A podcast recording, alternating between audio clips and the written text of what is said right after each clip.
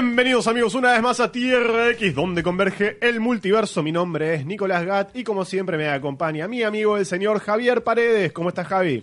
¿Cómo estás Nico? Buenos días, buenas tardes, buenas noches para toda la gente que está del otro lado escuchando este programa. Sí, señor. Seguimos con esta nueva temporada de Tierra X, la tercera. En Tercera este temporada. Segundo episodio y en esta oportunidad nos disponemos a hablar de un tema eh, bastante abarcativo. Sí. ¿No? Sí. Eh, un tema tan abarcativo para, para el ser humano, ¿no? Un concepto tan fundamental como es la vida y la muerte. Así es. ¿no? Algo que nos algo que no- nos, nos acompaña toda nuestra vida, val- valga la redundancia, esta cuestión de la mortalidad, esta cuestión de que, de que somos finitos, esta cuestión de que algún día nos vamos a terminar, sin embargo, sin embargo, hemos creado algo mejor, más fuerte, más poderoso que nosotros. El superhéroe, señores y señores, el superhéroe no está atado a las mismas leyes que nosotros. El superhéroe va más allá, el superhéroe rompe las barreras.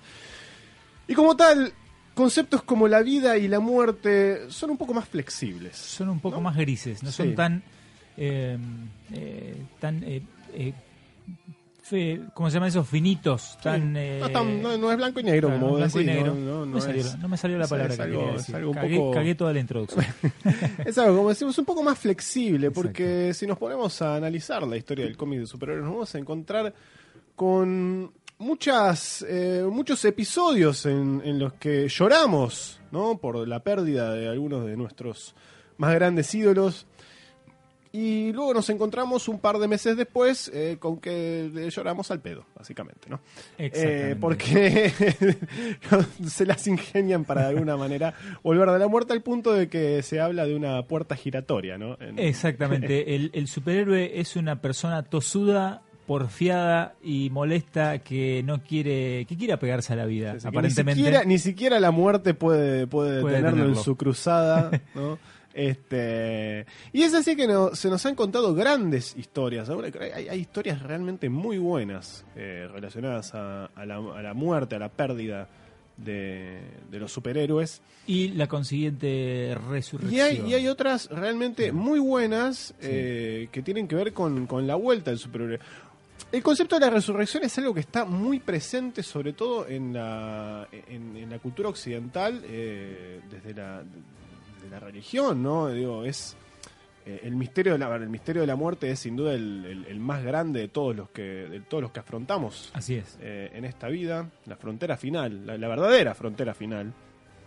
Eh, y Es lo, que, lo único que se suele decir que no tiene solución, ¿verdad? Claro, sí, sí. la Todo lo demás. Sí, sí, correcto. Todos tal vez alguna vez hayamos perdido algún ser querido. es inevitable, es parte de la vida. Eh, pero bueno, como decíamos, eh, los superhéroes eh, no se rigen por las mismas eh, reglas que nosotros y de vez en cuando, cuando mueren, deciden volver. O alguien, o alguien, más decide, por que, ellos que tienen que volver. que tienen que volver. Como decíamos, es un tema muy arcativo, así que para eso hemos traído a dos eruditos de la materia comiquera, dos viejos conocidos de la casa, dos amigos, porque no, que ya, ya que, ha- que han visto de cerca la muerte, han visto de ¿eh? cerca la muerte. y, y- y están acá para contarlo. Están acá. Y tenemos por un lado, ¿a quién tenemos? A ver, ¿quién tenemos? Tenemos por un lado reincidiendo eh, una seguidilla ya en los últimos tres programas nos Sí, acompañó Es una parte ya más del staff. y si ya en cualquier momento pasa pasamos a ser los tres mosqueteros No junto con el amigo Sergio Jack Esquiavinato. ¿Cómo anda usted? Hola a todos, ¿cómo están? Este, bueno, yo resucito en cada programa. por sí, está, sí. viviendo acá en el estudio. Vive acá en el estudio. Vuelve Jack una vez más para agraciarnos con su con su vasto conocimiento del mundo de las historietas. Y tenemos por el otro lado también a un conocido y un gran amigo de la casa, el señor... Amigo de la vida. el señor- el amigo Sí. de la vida, por supuesto. El señor Matías de Petris. ¿Cómo está, Mato? ¿Cómo van, queridos amigos? Un gusto volver a estar acá. Un con gusto ustedes. tenerte acá de vuelta, acá mi amigo 2019. Matías. Así Sí, es. El año Tercera 2019. Tercera temporada. Tercera temporada. tercera de Tierra temporada de X. Tierra X. Matías ya nos ha acompañado en varias, varias ediciones también. Creo que junto a, a Con- Jack y a Santi son los Jack que y más, Santi y, y Matías son los, creo que son los que más, eh, los que más Sí. han participado. Los más baratos, digamos. De- de- No, no. no Eh. necesariamente. Yo no, yo no lo diría de esa manera. Este, así que bueno, vamos a hablar un poco sobre un tema eh, Polémico. Sí, que genera, ¿no? Que Genera polémica. genera polémica. Ah, Hoy por hoy ya no genera un carajo, pero en su momento sí generó y generó Sí, mucho. eh, porque pensemos, pensemos un poco ¿no? en la historia de- del cómic de superhéroes y, y remontémonos un poco para atrás. Vamos a hablar, por ejemplo, en 1960 y monedas, 1963, 64, 65, cuando eh, empezaba el universo Marvel, por ejemplo. Eh, digo, si uno publicaba una muerte de un personaje en ese momento, eh, digo, no, no sé si se te ocurría este personaje volver. Bueno, murió. ¡Wow! Ya está, se fue. No pasaba, ¿no? En ese momento la, la muerte no, no, no era algo que estuviera muy presente en los cómics con los protagonistas, porque hay, hay varios tipos de muerte, podríamos decir, ¿no? En las, historias, en las historias de Sí. superhéroes. Tenemos, tenemos la muerte disparadora, por un lado, ¿no? Que es la muerte que generalmente está presente en el origen de los personajes, como puede ser, por ejemplo, la muerte de los padres de Bruce Wayne, ¿no? Exactamente. En el callejón, cuando los matan, es lo que da origen a, a la historia de Batman, los Bueno, padres de Superman la- en la- Krypton. La pérdida Eh, de, de toda su raza, ¿no? Claro, decir, es un- directamente. Millones de kryptonianos muertos. Peor muerte que esa. Claro, directamente, este, el tío Ben, famosa muerte El del famoso tío Ben. claro. claro. Eh, Bueno, son, son sí, esta- son sí, estas sí, muertes que disparan la, la historia. Sarnia también. Sarnia, la, la de planeta del lobo. Planeta del El Lobo. planeta del lobo. Sí, sí, sí. Asesinó a él a todos. Claro, sí, es sí. el único sobreviviente. Y, y tantas otras, ¿no? Porque son muchos lo- los personajes de, de- de los universos de Marvel y DC que tienen en su origen en general, la muerte de alguien. En general hay una tragedia que dispara eh, todo lo que viene después para el protagonista. ¿no? Algunos mueren ellos mismos, ¿no? Como es el caso de, de Deadman, por Claro, ejemplo, o, o- o de Spawn, por ejemplo, Claro. ¿no? Que hablábamos la otra vez de Image. Son pro- los que experimentan la muerte en carne propia Claro. y de alguna manera vuelven claro, a la este, vida. bueno. Este, Bueno, yendo bien hacia atrás, eh, The Spirit de Will claro, el- Es un tipo que es dado por muerto y empieza una nueva vida como otra cosa, digamos. Claro. Bueno, sí, el sí. amigo el amigo Bucky, ¿no? Bucky Barnes. Amigo Bucky Barnes, el, sí, el- señor. el Robin de, de Capitán América. Bueno, en realidad ahí está, eso es un buen ejemplo porque Bucky eh, en realidad muere entre comillas en la década de los 60, porque cuando te, cuando te cuentan que muere Bucky es en el número 4 de Avengers, cuando se reintroduce al Capitán América para la modernidad de ese momento. eh, y te cuentan que eh, en su última en su última misión, eh, ahí a fines de la Segunda Guerra Mundial, Bucky muere. El Capitán América, recordarán, queda congelado. Eh, en ese momento, unos 20 años. Ahora bueno, ya se convirtió en un, ya en un poquito Sí, más. un poquito más. ¿eh? Dentro de poco va a estar medio siglo Claro, congelado. en ese momento, bueno, era, este, eran apenas unos años. Eh, pero, pero Bucky moría. Bucky, Bucky moría y, y en ese momento era, bueno, no, se murió. Ya está. Y de hecho así permaneció Durante por décadas. mucho tiempo. Décadas, mucho, mucho tiempo. Mucho tiempo. Pero vamos a hablar más adelante de Bucky, que es un caso realmente emblemático. caso pero como decís, es, es importante mencionarlo. Eh, pero bueno, tenemos estas, estas muertes ¿no? que, que tienen que ver con el origen. Después tenemos las muertes que tienen que ver con eh, el, el, el entorno Claro. del personaje. Los personajes secundarios. Los personajes secundarios. Claro, personajes importantes para el desarrollo Claro, que, de la historia eh, del personaje. Claro, que hacen que eh, de alguna manera creo que refuerzan eh, a veces este esta muerte disparadora de la que hablábamos antes. Caso emblemático que tenemos para, para hablar eh, en esta categoría es el de Gwen Stacy en el año Así es. 1970, Amazing Spider-Man 121. Eh, No Eh, recuerdo el número exacto, pero usted seguramente lo tiene más, más fresco. Bueno, eh, muere Gwen Stacy casi por un por una ahí por un casi por un accidente ahí como que Sí. Una dije- muerte rara. Sí, Una muerte, extraña. encima es eso, es una muerte rara. Uno hasta eh, es difícil de interpretar cuando uno la lee. Porque uno Sí, sí, dice, sí. che, pero ¿la, la mató Peter? Y está muy bien pensada, ¿eh? porque, Eh, porque te genera eso, genera eso, Claro, esa muerte. eh, o sea, bueno, obviamente si Peter no intentaba salvarla, definitivamente moría también. La intentó salvar, pero la, con ese acto la mató. claro, y, pero ¿qué hubiese pasado si se hubiese tirado él a buscarla? Si él- él- hubiese llegado, capaz que. Claro. No, no sé. Puede Bueno, ser, sí, sí. Capaz que se desnucaba igual. no- Ahí, no sé. sí. ahí está la, la maestría del relato por ahí, ¿no? Sí, Que sí, es sí. una- bueno, para, para los que por ahí viven adentro de un termo y, y- y no saben de qué estamos hablando, es una historia en la cual eh, el Duende Verde eh, está en, el- en la parte alta de un puente, es un puente conocido, es el puente de, Puente de Brooklyn, Brooklyn. de Brooklyn, el puente de Brooklyn. Sí, originalmente Eh, era otro puente. claro, pero se después le, respondió. le- le pusieron el nombre, le cambiaron, le pusieron mal el nombre. Sí, sí. es un quilombo. Eh, Pero en canónicamente hoy es el de Brooklyn. Es el de Brooklyn. Este, está el Duende Verde, bueno, tomando, había tomado de rehén a, a Gwen Stacy Sí. eh, para amenazar a, a Spider-Man y eh, en un momento de la acción la deja caer. Sí, la golpea. En realidad ella está desmayada Está y él va con el deslizador y le Sí. pega, entonces ella sale volando y desmayada. Eso es lo terrible, está desmayada. Y cae y en el, en el aire él, Spider-Man desesperado le tira la telaraña y uno en ese momento... ¿Qué esperaba? Es la, es la novia, es la. Lois Lane. Sí, la sí, sí, va a salvar. Es lo que hacen los superhéroes siempre, la, la salvan. Y fíjate ¿Cuán- lo, ¿Cuántas veces, justamente vos que dabas el ejemplo, cuántas veces eh, hasta ese momento Claro. fue salvada Gwen Stacy, fue salvada Lois Lane? Claro, y fíjate lo rupturista que fue, y lo rupturista que era Spider-Man, eh, hasta incluso hasta en este- esos momentos, de- desde sus comienzos y hasta Sí. esos momentos, porque Spider-Man tenía eh, muchas cosas que sutilmente iba subvirtiendo algunas expectativas época- que uno tenía. En esa época ya no escribía Stan Lee, ¿verdad? Ya no estaba Stan Lee, Estaba Jerry estaba Conway. Jerry Conway. Conway con Gil Kane. Eh, esto fue obra de Jerry Conway, Gil Kane y John Romita. Eh, y, y como decíamos, entonces se- se cae Spider-Man, tira la telaraña, la agarra del pie y se escucha ahí el snap, El famoso Snap. el famoso snap. Y cuando la, la- la levanta, dice, ya está, te salvé. No, nada. No hay pulso, se murió. Murió Gwen Stacy. Y con Gwen Stacy murió, dicen, la inocencia en los cómics de superhéroes. Así es. Ese es un punto de quiebre ahí. Claro, dicen que ahí eh, se inicia la, la edad de bronce de los cómics. Termina la edad de plata.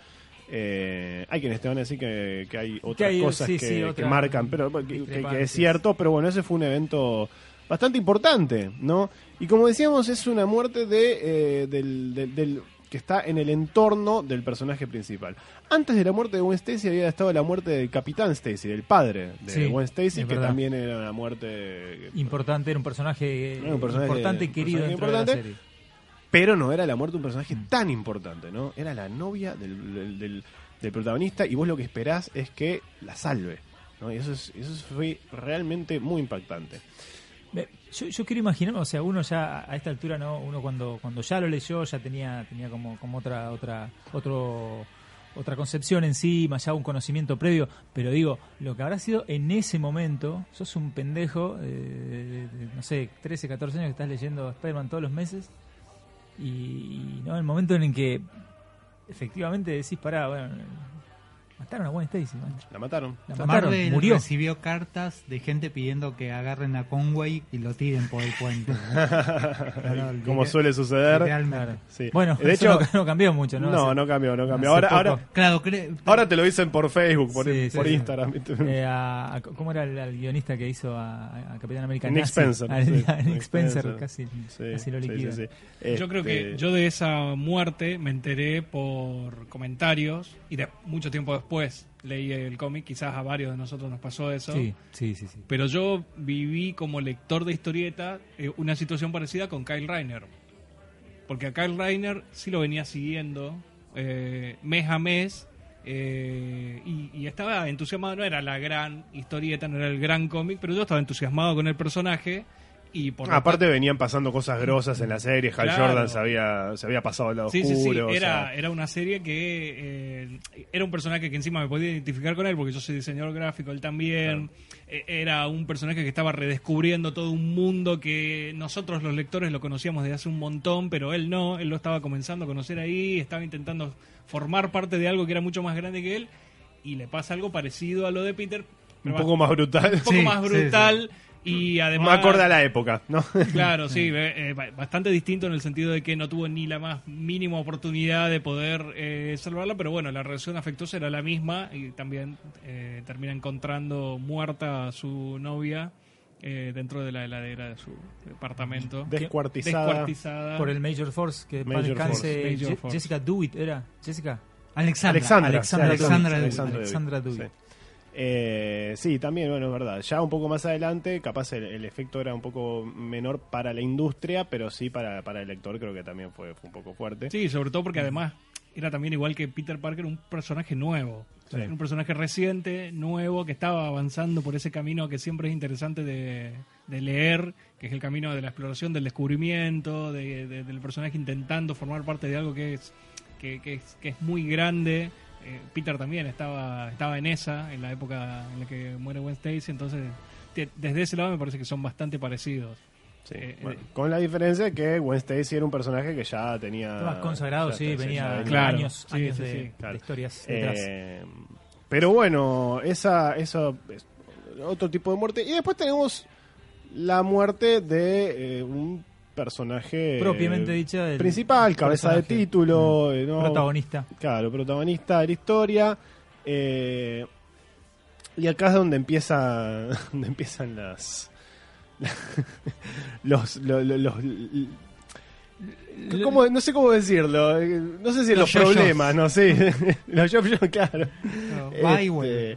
Pero, eh, pero hay, hay, una, hay, hay un antes y un después también para las muertes de los protagonistas. No, no fue siempre igual. No. Eh, Hay, hay ciertos puntos de quiebre. eh, Hay ciertos puntos Por de ejemplo, si nos, si nos vamos un poquito más atrás, eh, la muerte del Capitán Marvel, por ejemplo, La muerte de Capitán Marvel. Es es fundamental. es fundamental, pero es una muerte con una búsqueda artística, digamos, con una con- con- buscando una historia que contar que no tenía necesariamente que ver con, con un golpe de efecto, ¿sí? Sino Sí, se está no- intentando contar no una es- historia. No, mm, no se siente la movida comercial Exacto, en el fondo de esa historia, exacto. porque de hecho era un, era un cómic que no, no estaba vendiendo tan bien y dijeron, bueno, Starling dijo, tengo una idea, lo voy a matar.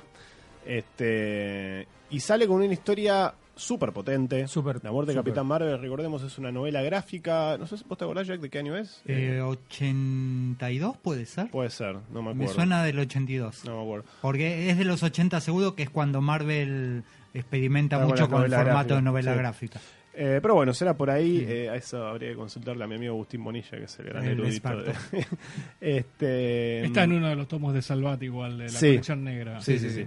Vida y muerte del Capitán muy, Marvel. muy recomendable. eh, la muerte de Capitán Marvel es una historia muy fuerte, muy poderosa, en la que vemos eh, el ocaso de este héroe que, que sucumbe ante un cáncer, como podría hacerlo cualquiera de nosotros. Y esa es. Esta es la, la- la- la potencia que tiene la historia, ¿no? Que es un superhéroe que se supone que es más que nosotros, es mítico y muere como podría morir cualquiera de nosotros, en una cama rodeado por eh, amigos y gente que, que- que lo respetó, colegas, hasta los enemigos van a, a darle sus respetos al Capitán Marvel cuando muere. 1982, efectivamente. Efectivamente, El amigo Google me lo acaba ahí de está, confirmó que era certificar. en 1982, muy bien Jack, este pasó el examen. Eh, Claro, bueno, me, me parece que es eso es lo esa es la potencia que tiene esa muerte en particular. Eh, no tanto el decir, bueno, eh, por parte de Starling, ¿no? no tanto el decir, bueno, voy a cerrar este título matando al protagonista, sino lo voy a matar con un cáncer, lo voy a matar de esta manera, de, de esta manera tan atípica y hasta incluso se podría decir tan poco heroica. Tan humana, ¿no? Tan humana, Claro, sí, tan sí, sí. humana, no va a morir en el medio de una batalla cósmica eh, defendiendo medio universo porque la otra mitad del universo... No, no, no. encima, eh, encima un héroe cósmico. Claro. No Sí, era sí. eh, un, no sé, no era Daredevil, que Claro, es un héroe callejero. Claro. Era un héroe No. cósmico y Era grosso. cómico, o sea, el tipo grosso. tenía poder, eh, el, bueno, el famoso poder cósmico de Marvel, Claro, que uno la- la nunca sabe cosmic- bien cos- qué es, pero cosmic awareness te tenía. permite todo. La. Cósmica Awareness era el, Claro, la el conciencia cósmica. el campeón de, de Ion, era este Captain Marvel. Eh, bueno, eh, una- como es una muerte muy fuerte para su momento, la muerte de Captain Marvel eh, está todavía dentro del, del rango este de las muertes que importan, vamos a decir. Por decirlo de una manera, ¿no? Hay una muerte que me parece, cuando mencionabas de los 60 que no queda raro, este, está la muerte de Ferrolat. en la Legión de Superhéroes, Ah, en la mira, saga del San. Hitter, que fue una muerte medianamente importante porque había pocos lectores de su, Legión de Superhéroes y pocos que además le importaban Ferrolat. Pero igual marcó como un. Como decir, bueno, acá en el cómic de Legión se hacen cosas que por ahí no se hacen en el resto de los cómics. Claro. Y, fu- y fue una muerte con un sacrificio, o sea, porque Ferrolat se sacrifica para detener la amenaza. Y me parece que ahí hay algo que cuando la muerte es por un sacrificio, con una importancia, quizás inevitablemente también vuelva, pero se tarda más, o se le, se le da más tiempo de duelo, digamos. Sí, eh, pero bueno, como decimos, es- son estas muertes que. eh, la muerte de Capitán Marvel creo que es una, le digo una muerte que importa porque. Fíjate cuántos años pasaron. eh, y a Capitán Marvel nunca lo trajeron de vuelta. Porque creo que Marvel. hoy, claramente menos que nunca, porque. Viste y considero que hoy por hoy Marvel quiere que Captain Marvel sea Carol Danvers. Sí, sí, sí. Olvídate, Marvel menos no, que hace, menos. no hace falta, No, claro, menos no que le menos. hace falta a Marvel que, Claro, que vuelva. porque recordemos que hubo otros Captain Marvel también, estuvo el hijo, eh, Janice Bell, eh, estuvo ¿qué- alguno más fue Captain Marvel, eh, Mónica Rambeau fue. Captain Marvel, eh, hubo otros Captain Claro. Marvel, pero pero bueno, Marvel no, no volvió nunca y al día de hoy creo que Marvel sabe eh, o siempre supo que era una muerte que no podía deshacer porque era era de, era una falta de respeto para, para la obra original eh, por el mensaje tan fuerte que tiene. Esto que decimos de que muere como un. No, no muere en una guerra cósmica, no, no tiene sentido traerlo. Entonces, fíjate lo fuerte que habrá sido que dijeron: no, ya está, se terminó. Eh, alguna que otra vez apareció para alguna este algún eventito, para algún crossover, qué sé Sí, yo, sí, pero en Civil siempre. War hicieron una mague. Eh, Sí, pero siempre, pero siempre es así. Siempre hay eh, un truco. eh, chau. y- Truco, claro, algún truquito Nunca detrás. vuelve. Este. Bien, tenemos. eh, Y sí. si, si nos pasamos y si nos pasamos de vereda, el- el- creo que el, el- el- el ejemplo más cercano a, esa época que se me ocurre eh, es eh, la muerte de Flash en Crisis. La muerte de Flash en La muerte de Crisis Barry Allen en Crisis. En Tierras Infinitas. que, Por- que por también, hecho- es, que también es otra muerte de esas muertes que importan y Claro. que están hechas al servicio de la historia. Por, por lo importante que. Y es que- la que muerte el- que más tardó en deshacerse, Sí. digamos. y por- Eh, no sé, depende de la de Jason Todd. Andan por ahí, ¿eh? Mano a mano. Me parece que Jason No, Todd murió pero- después y volvió antes. Jason Sí, Todd murió sí, después sí, y volvió ¿volvió antes. antes? Sí, sí, sí. Ah, Sí, Sí, pues sí, sí. eh, Barry vu- eh, vuelve recién en Final Crisis y a Jason lo resucitan Eh, antes Infinite de Crisis. Infinite Crisis. Claro. Claro. Eh, Jason Todd y Barry Allen son dos muertes eh, a, a destacar. La de Barry Allen por la importancia del personaje, ¿no? Un poco más que Jason Todd. Barry Allen era Flash, era el Flash, el Flash que el personaje que inició la, la Edad de Plata, Desde los 60. personaje que te guste o no, era un personaje de peso, era Flash, eh, un personaje importante y, y muere, se sacrifica encima en un evento cósmico. Acá ya sí estamos hablando de una muerte bien heroica, eh, bien todo grandilocuente. Claro, el ¿no? universo, el el universo estaba en juego, el claro. multiverso Sí, estaba en juego. Eh, muere como un héroe y, y fue y no, no no fue solamente el hecho de la muerte en sí, sino que años después todo lo que eso posibilitó narrativamente, Claro. ¿no? Todo lo que posibilitó eh, que, que Wally West se convirtiera en Flash y se convirtiera en Flash de toda una generación que al día de hoy reniega del retorno de Barry Allen. Ese, Sí, loco, no, no hacía falta. No, claro. Eh, vos- aparte, pasó una cosa muy particular con Barry Allen, es que esa, esa muerte y la forma de morir y el contexto en el que se dio, le dio una chapa infinita que tal vez no nunca llegó a tener cuando el No, personaje eh, Claro. estaba vivo, ¿no? Entre No, comillas, sí. estamos hablando de Para, personajes para de nuestra generación, básicamente la única chapa que tenía Barry Allen es que murió en crisis. Sí, Claro. sí, sí. Porque no habíamos Claro. leído nada que le diera chapa eh, del personaje, porque nos- nosotros somos de la generación que comienza leyendo más o menos de ese de forma eh, de forma regular y continua a mediados de los 80, finales de los 80. Entonces el flash nuestro es Wally. Claro, pero Eh, y hemos leído a Wally desde sus comienzos, entonces Barry para nosotros es sí, ese fantasma Sí, sí, que sí, tiene sí, Es el mentor, es la leyenda, el es el- eh, que murió heroicamente en crisis. Eso es lo más importante que era para nosotros Barry Allen, sí, digamos. sí, sí, sí, totalmente. Pero, pero incluso objetivamente, si vos, eh, yo por ejemplo, eh, eh, no, te, no te voy a decir que leí todo Flash de Barry Allen, de, de- de- de la, de la Silver Age, pero leí, leí bastante. Y, y sinceramente, eh, no- no- la serie de Flash nunca se destacó, salvo por el arte de Carmine Infantino, que era increíble. Eh, tuvo momentos, Tuvo pero momentos, Tenía muy buenos claro. conceptos. tenía buenos buena- conceptos, buenas ideas. pero no era una serie particularmente que decís, mira, esto, viste, es como un santo grial, no, no, no era el, el Fantastic Four de, No, de hecho, de habla- Stanley Jack Kirby. Hablando de la parte comercial, no les tembló demasiado el pulso a Wolfman eh, eh, y Pérez en decidir matar a Barry justamente porque por eso, no estaba claro, funcionando comercialmente no, no le ese estaba cómic. bien. No, Y aparte- sa- y- sabían que y- tenían la oportunidad de poder hacer una, una renovación. Sí. Bueno, en esa época en DC había como varios planes paralelos para varios personajes de hacer varias renovaciones y lavadas de caras. eh, y esta era una oportunidad de utilizar, digamos, ese- esa muerte de forma dramática para levantar un poco el drama de Crisis y también la oportunidad de poder seguir teniendo un título de Flash con una renovación interesante, Claro. criola, Y a partir- agarrando un personaje que venía... Además es eh, perfectamente funcional en el sentido, en, en, el- en la saga que es el fin del multiverso, muere el héroe que descubrió el multiverso. Claro, sí, Claro, sí, por supuesto. sí. Y, y entonces a partir de,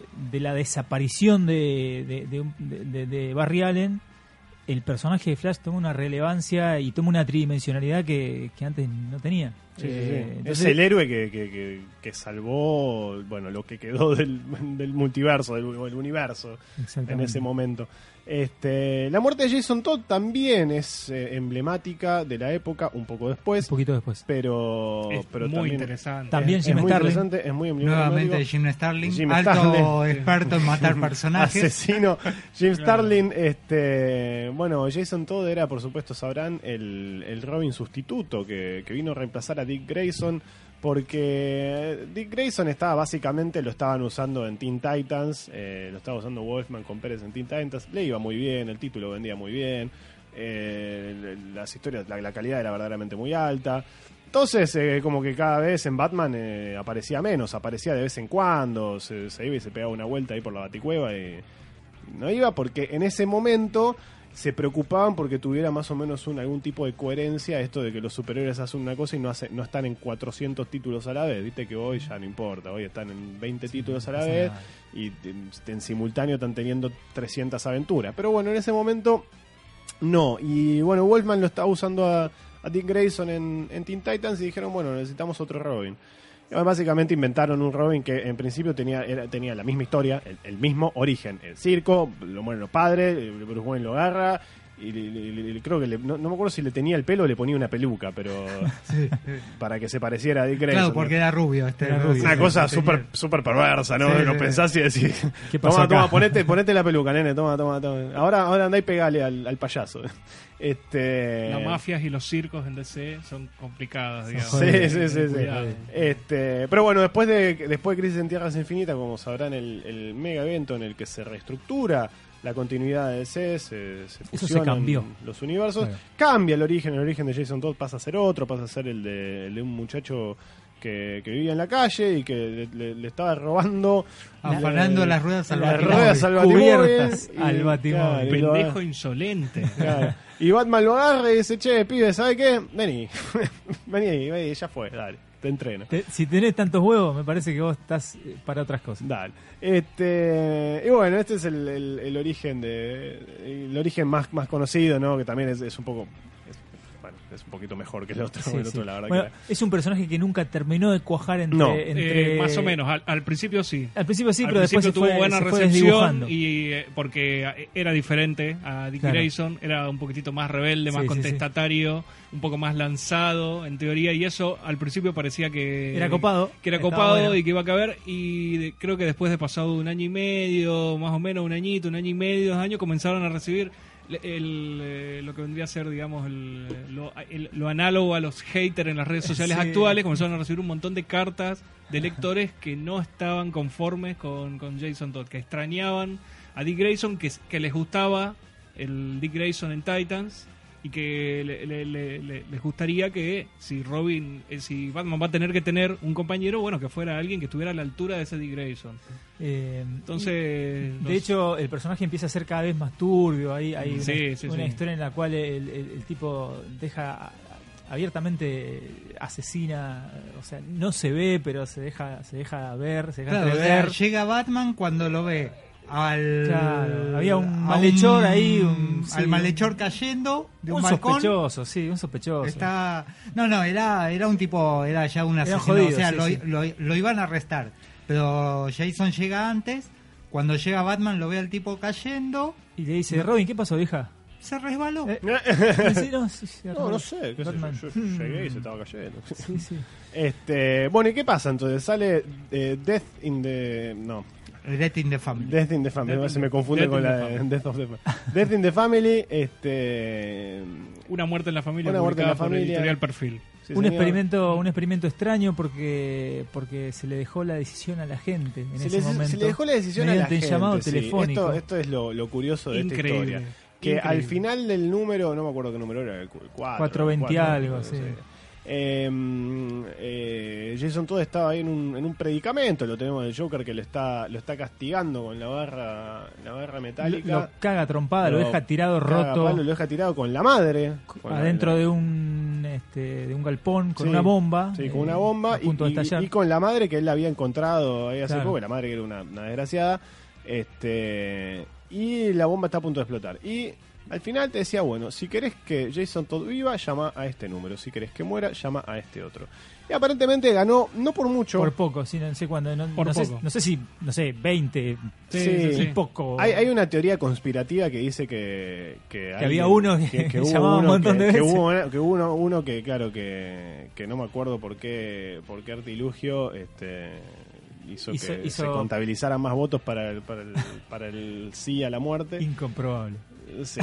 Eh, bueno, bueno. Hay Lo- una- Los defensores de Jason Todd dicen eso. Dicen, Claro, no, no, claro. Jason Todd era popular, pero hubo uno. Hubo tongo, hubo tongo. Falta sí, sí. contratar una mesa allá, ¿viste? Sí, sí, sí, hubo, hubo. Vietma.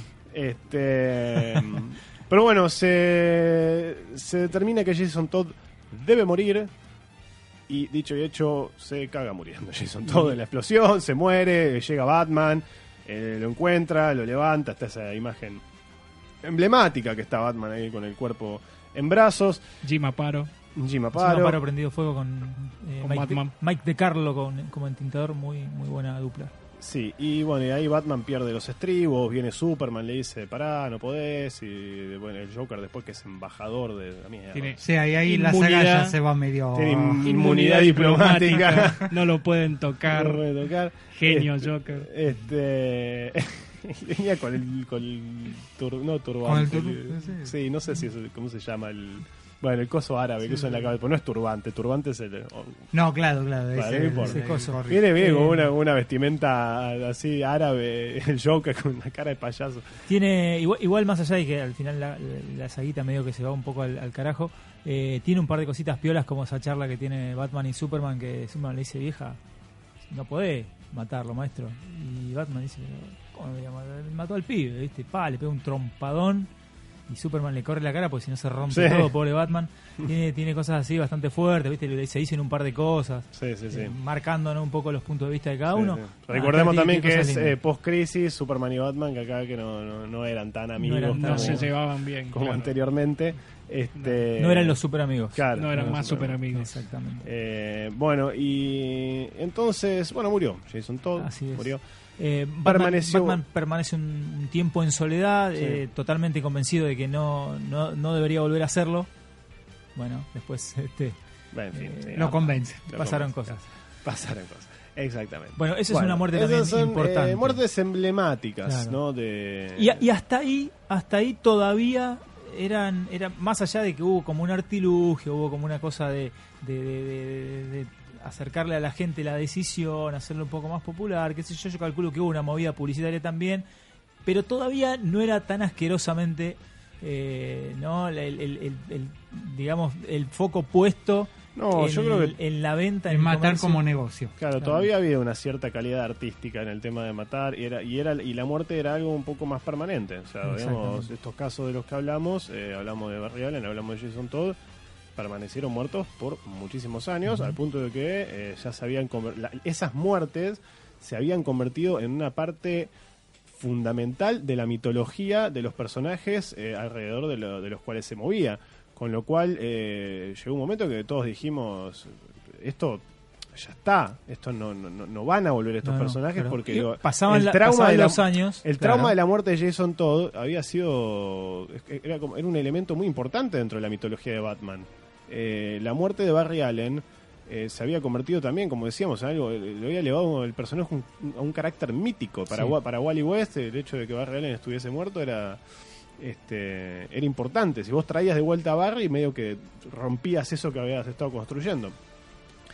Pero ¿qué pasa en el año 1992? Ay, ay, ay. ¿Qué Ahí pasa en se el año viene. 1992? Ahí empieza, ay. ahí empieza Ay, ay, ay. eh, Pasan dos cosas. En la el- hecatombe, en el programa- debacle. Lewis and Clark, The New Adventures of Superman. En Pasa el en la año- televisión. En el año, eh, en el año 92, eh, hablábamos en el programa anterior de Image Comics. Exactamente. ¿no? Hablábamos de Image Comics que bueno, que en el año 92 Tiene rompe la industria Tiene de los cómics. Tiene todo que ver, ver. Tiene todo que ver. tiene que Sí. ver. ¿Qué pasa? ¿Qué pasa? Muere el más grande, el número uno, Superman, el más grande de los superhéroes, muere.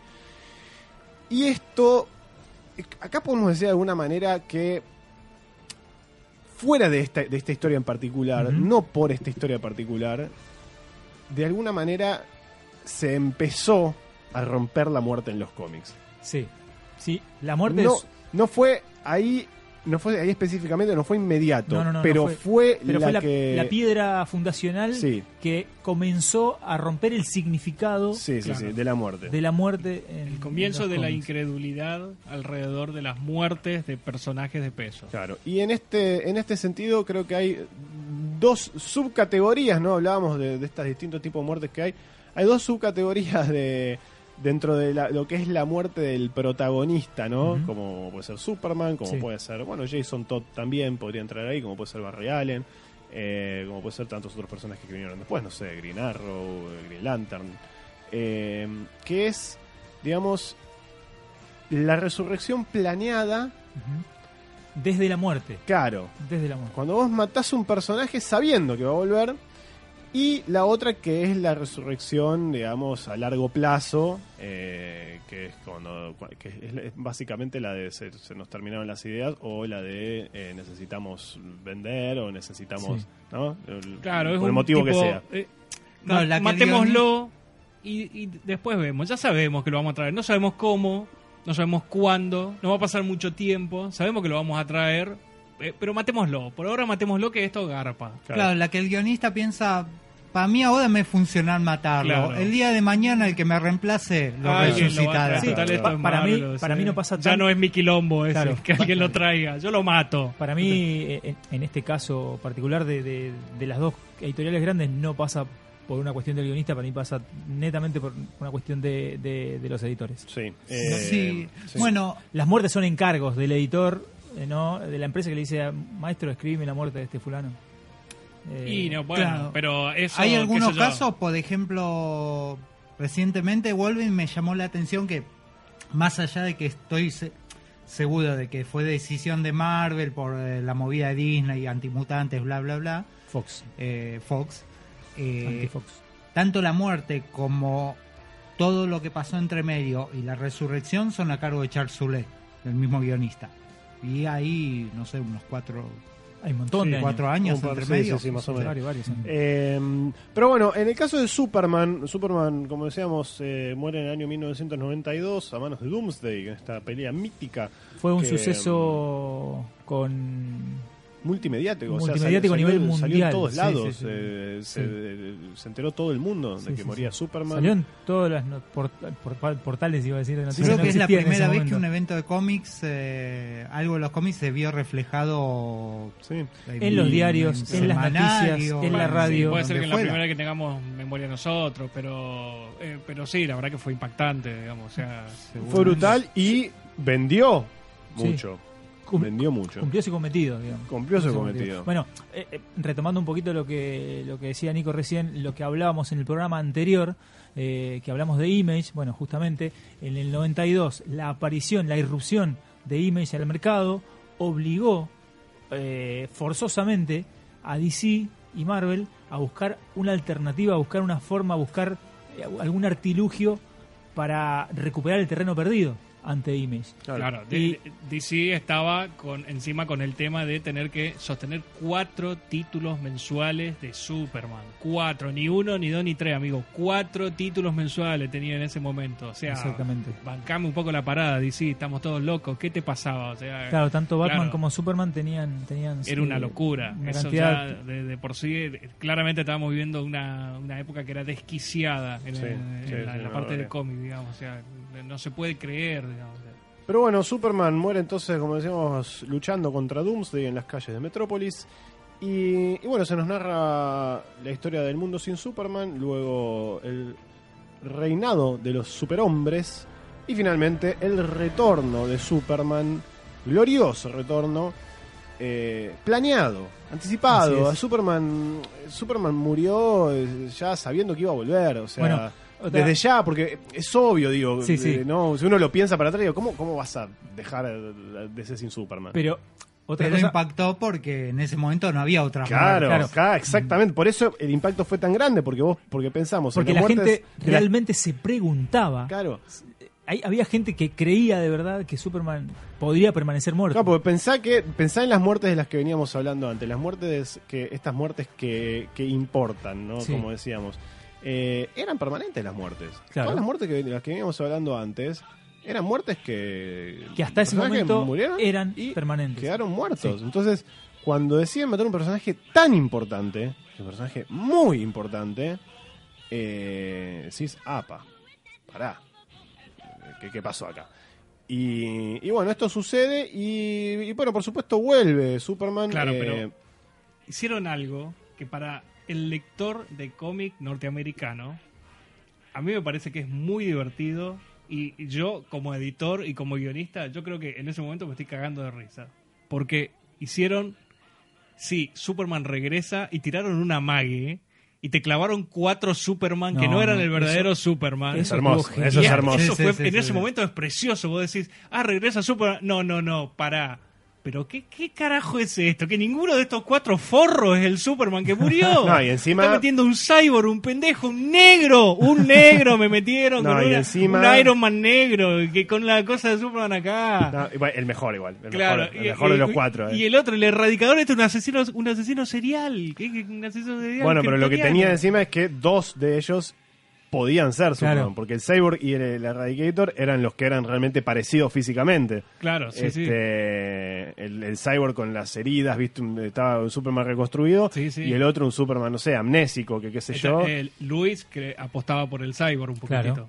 Y es que- no, cuando, menos, no, no, no, comienzo, no, no, no, no. cuando, cuando se junta a hablar con él, eh, Ahí se da cuenta se que- da cuenta, que no. se da No, cuenta que no. En realidad le queda la duda, le queda la duda, Claro, pero, parecía pero- que, la duda pero le nunca confía, nunca confía que ninguno es eh, de esos dos, pues Superboy y Steel claramente no son. Era obvio que no. Eh, Igual Steel en, en el corazón, el más grande. Es el único, capo. el único que entendió de movida la esencia de Superman. El único que no tenía poderes él reales, el, único que entendió quién era Superman y por qué era valioso.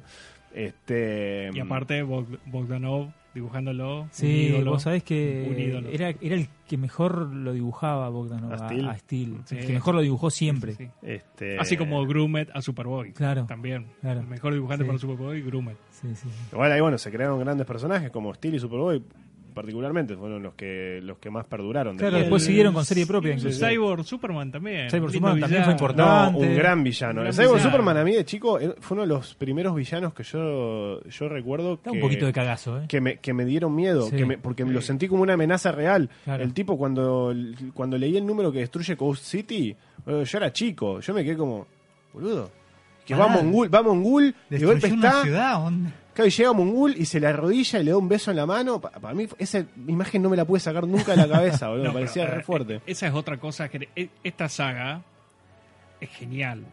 Porque esa es otra cosa que hizo DC ahí en ese momento. Ahí- te está trayendo. Claro, te juntó. Claro, te Sí. está, está jugando con Superman, con la muerte de Superman, trayéndote cuatro Superman fans. Uno de ellos es un villano y ese villano le termina arruinando la vida a Hal Jordan, pero arruinando la vida de una, ma- de- pero de una manera que nadie se puede recuperar de eso. No. El genocidio de toda la ciudad de, de otro héroe. Que, que está conectado con, con- con- con nada con Superman, lo hizo concha, Sí. lo hizo mierda. Bueno, es, y eso, y eso es está- increíble. es Está, Otro está detonante, muy bien claro. mencionarlo Sí. eso, porque eso también tiene que ver con el tema un poquito más adelante. Claro. Este, pero bueno, como decíamos, la muerte de Superman entonces tiene, tiene este efecto que, que hace que con el tiempo, de alguna manera, eh, empiece progresivamente a perder cierto peso el impacto que tiene la muerte de los superhéroes. En los cómics, Claro. de, los cómics eh, obviamente de Marvel y DC en lo que es, la- digamos, la continuidad regular. Porque después de tener las historias de los Ellsworth y eso, que, que bueno, ahí ya se puede hacer cosas eh, un poco capaz más jugadas. Claro. Y, y bueno, ahí sí, no, no, no, no estás atado por estas cosas. Pero Bueno. acá no sabes si en 10 años te lo traen de vuelta. Hay algo que genera el éxito rotundo de la muerte de Superman, que es una historia básica por donde se la mire, es una historia muy sencilla, no digo, no digo que, ni, ni que, ni que esté mal ni nada, es una historia muy sencilla, pero es muy efectiva. Y, y a DC, obviamente, le cierra por todos lados. ¿Y esto qué, qué sucede? Eh, eh, pasa lo mismo que pasó en su momento con Watchmen, con el Dark Knight Returns, que es como que de golpe alguien dice, che, mira, esto funciona, vamos a hacer esto, vamos a repetir esto hasta el hartazgo. Entonces, lo que hiciste con Superman, lo repetís con Batman. De una manera similar, no hay una muerte involucrada, hay, un, hay una, una herida eh, totalmente letal que, que sufre Batman en la columna, bueno, esta historia conocida, Knightfall, la caída del caballero a manos de Bane. Eh, se- de, de la misma muerte de Superman se desprende eh, la, la locura de Hal Jordan al ver su ciudad destruida, lo que hace que, bueno, quiera Se tomar el, en quiera tomar el poder en su propia mano, se convierte en pierda los estribos total y absolutamente intentando reconstruir la ciudad con el poder que le daban los guardianes. Los guardianes le dicen que eso está mal, está incorrecto, entonces el tipo se vuelve loco, se apodera del poder de la, de la, de la batería central de OA y se convierte en villano recontra jodido. Otro golpe de efecto más. Y así se empiezan a sumar los golpes de efecto. eh, y de a poquito Eso, eso estuvo, digamos, fue, Eso- decís, ah. es- fue bastante astuto porque le encontraron eh, la vuelta para no tener que matar a los personajes. Porque Claro, de alguna bueno, manera es un tipo de muerte. Exacto, bueno, lo de Green Lantern Batman, de alguna de manera Green muere. Lantern, sí, sí, sí, sí. Eh, Pero bueno, esto está bueno mencionarlo porque yo creo que la muerte de Hal Jordan es la última gran muerte del universo DC que a mí me produce algo. Que, que- que que, cuando- que te genera que te genera algún movimiento eh, y ya después de eso No digo, a ver, alguna vez, a ver, no digo, pero eh, la de Hal Jordan, eh, Pero, cuando, ¿cu- cuando cuál- muere... ¿Cuál de todas? No, cuando muere Final Final, Night. Final Night. Final cuando Night. muere definitivamente Cuando claro. muere definitivamente, vamos, cuando él vuelve y... Claro, porque está también el flechazo de Oliver en el Claro, no, Zero Zero Hour. Hour. no, no, no, cuando No, muere... no es muerte. Cuando muere en, en Final Night, que se sacrifica, que vuelve y dice, o sea, yo soy un héroe.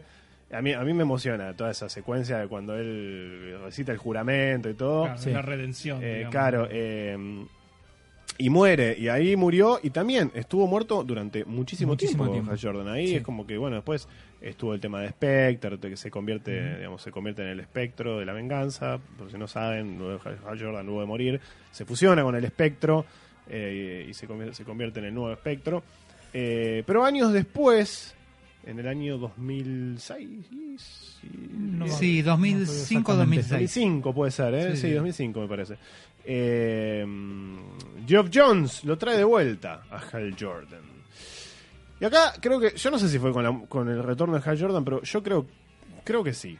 Creo que con el retorno de Hal Jordan, un poquito de las muertes eh, empiezan a dejar de tener sentido. Sí.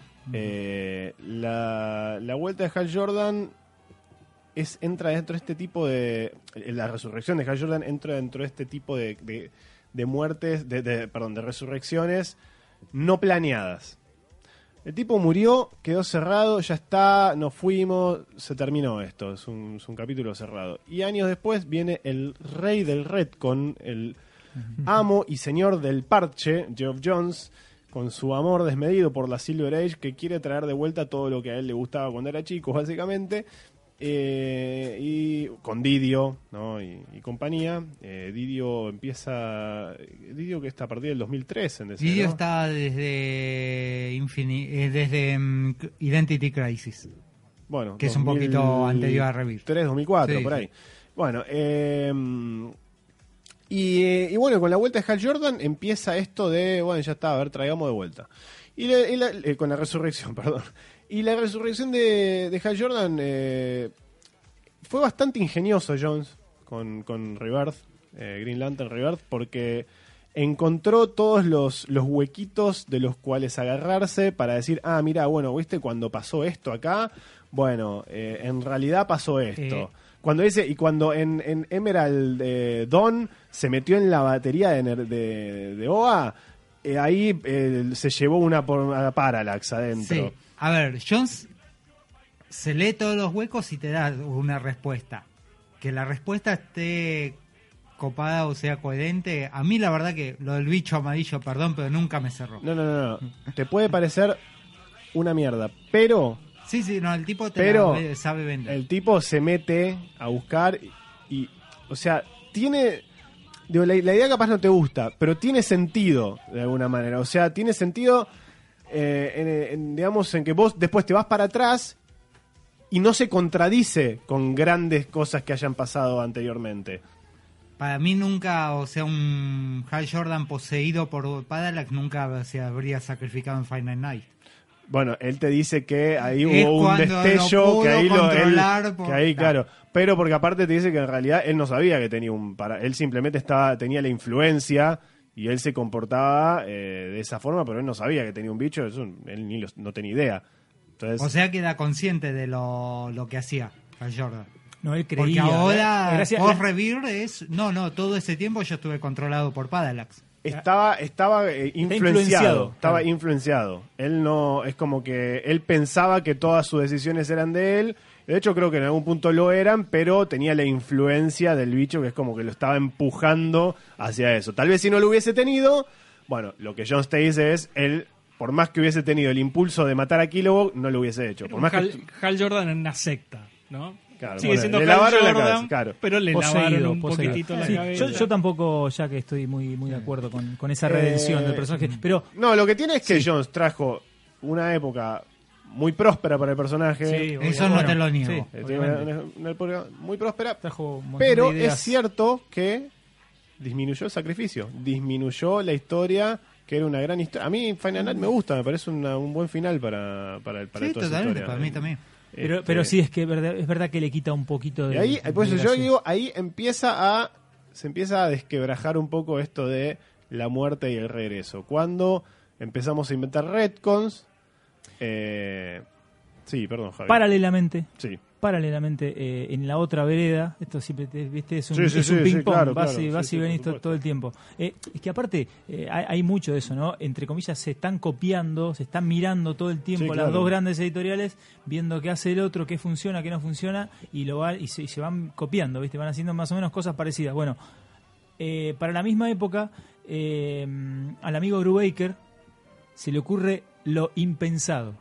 Sí, señor. Se le ocurre lo impensado y eh, Como mencionábamos hace, hace un ratito. hace un rato vuelve décadas hacia atrás, muchas décadas hacia atrás, muchas décadas. muchas décadas hacia atrás y trae eh, a la vida a un personaje que estaba muerto y desahuciado durante muchísimos años, que es nada más que y nada menos que Bucky Barnes. James Buchanan James Barnes. Buchanan Barnes. sí.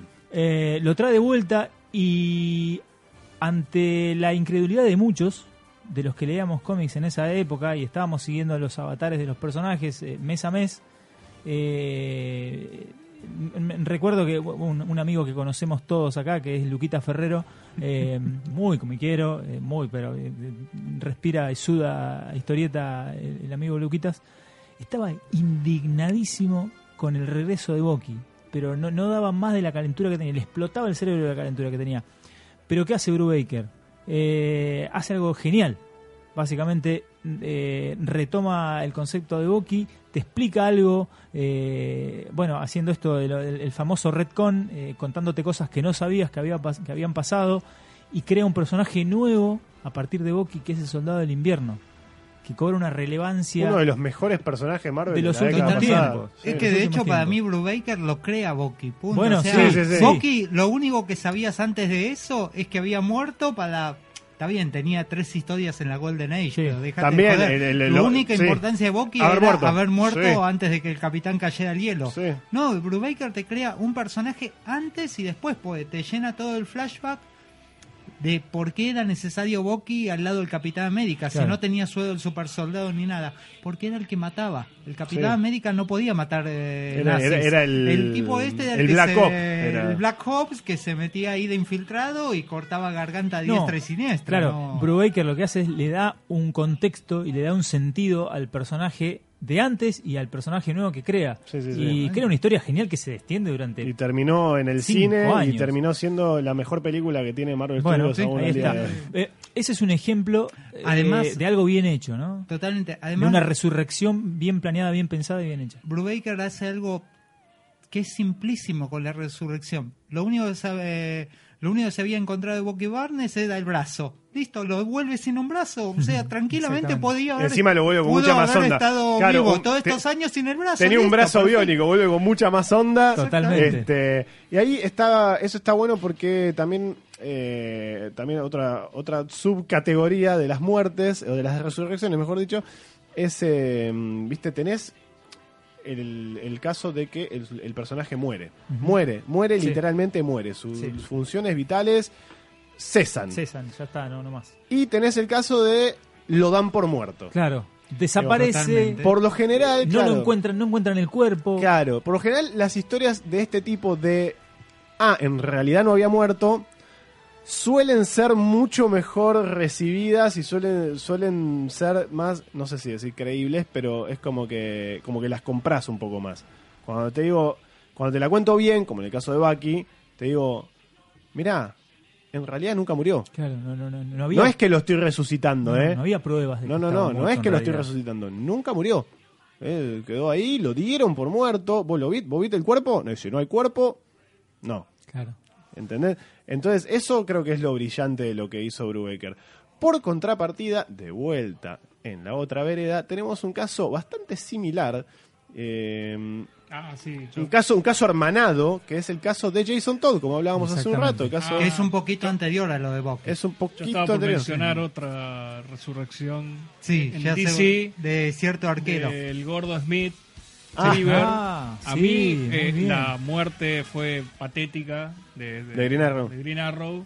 Eh, solo sirvió para presentar a Connor. Green Arrow, recordemos, moría. Un poco Pará, como un moría, personaje moría en un interesante. número de Superman, ¿puede ser? O- No, puede- no, Estaba no, no. Superman, me Estaba acuerdo. No, Superman. en la Green Arrow 100, Ah, ahí está. con toda la tapa holografiada. Está en, todo, una- en, una- este, en un accidente, en claro, un avión. Hay un Hay una grupo bomba. terrorista que dice: Estamos en un avión yendo hacia Metrópolis. eh, lo tenemos a Green Arrow de prisionero.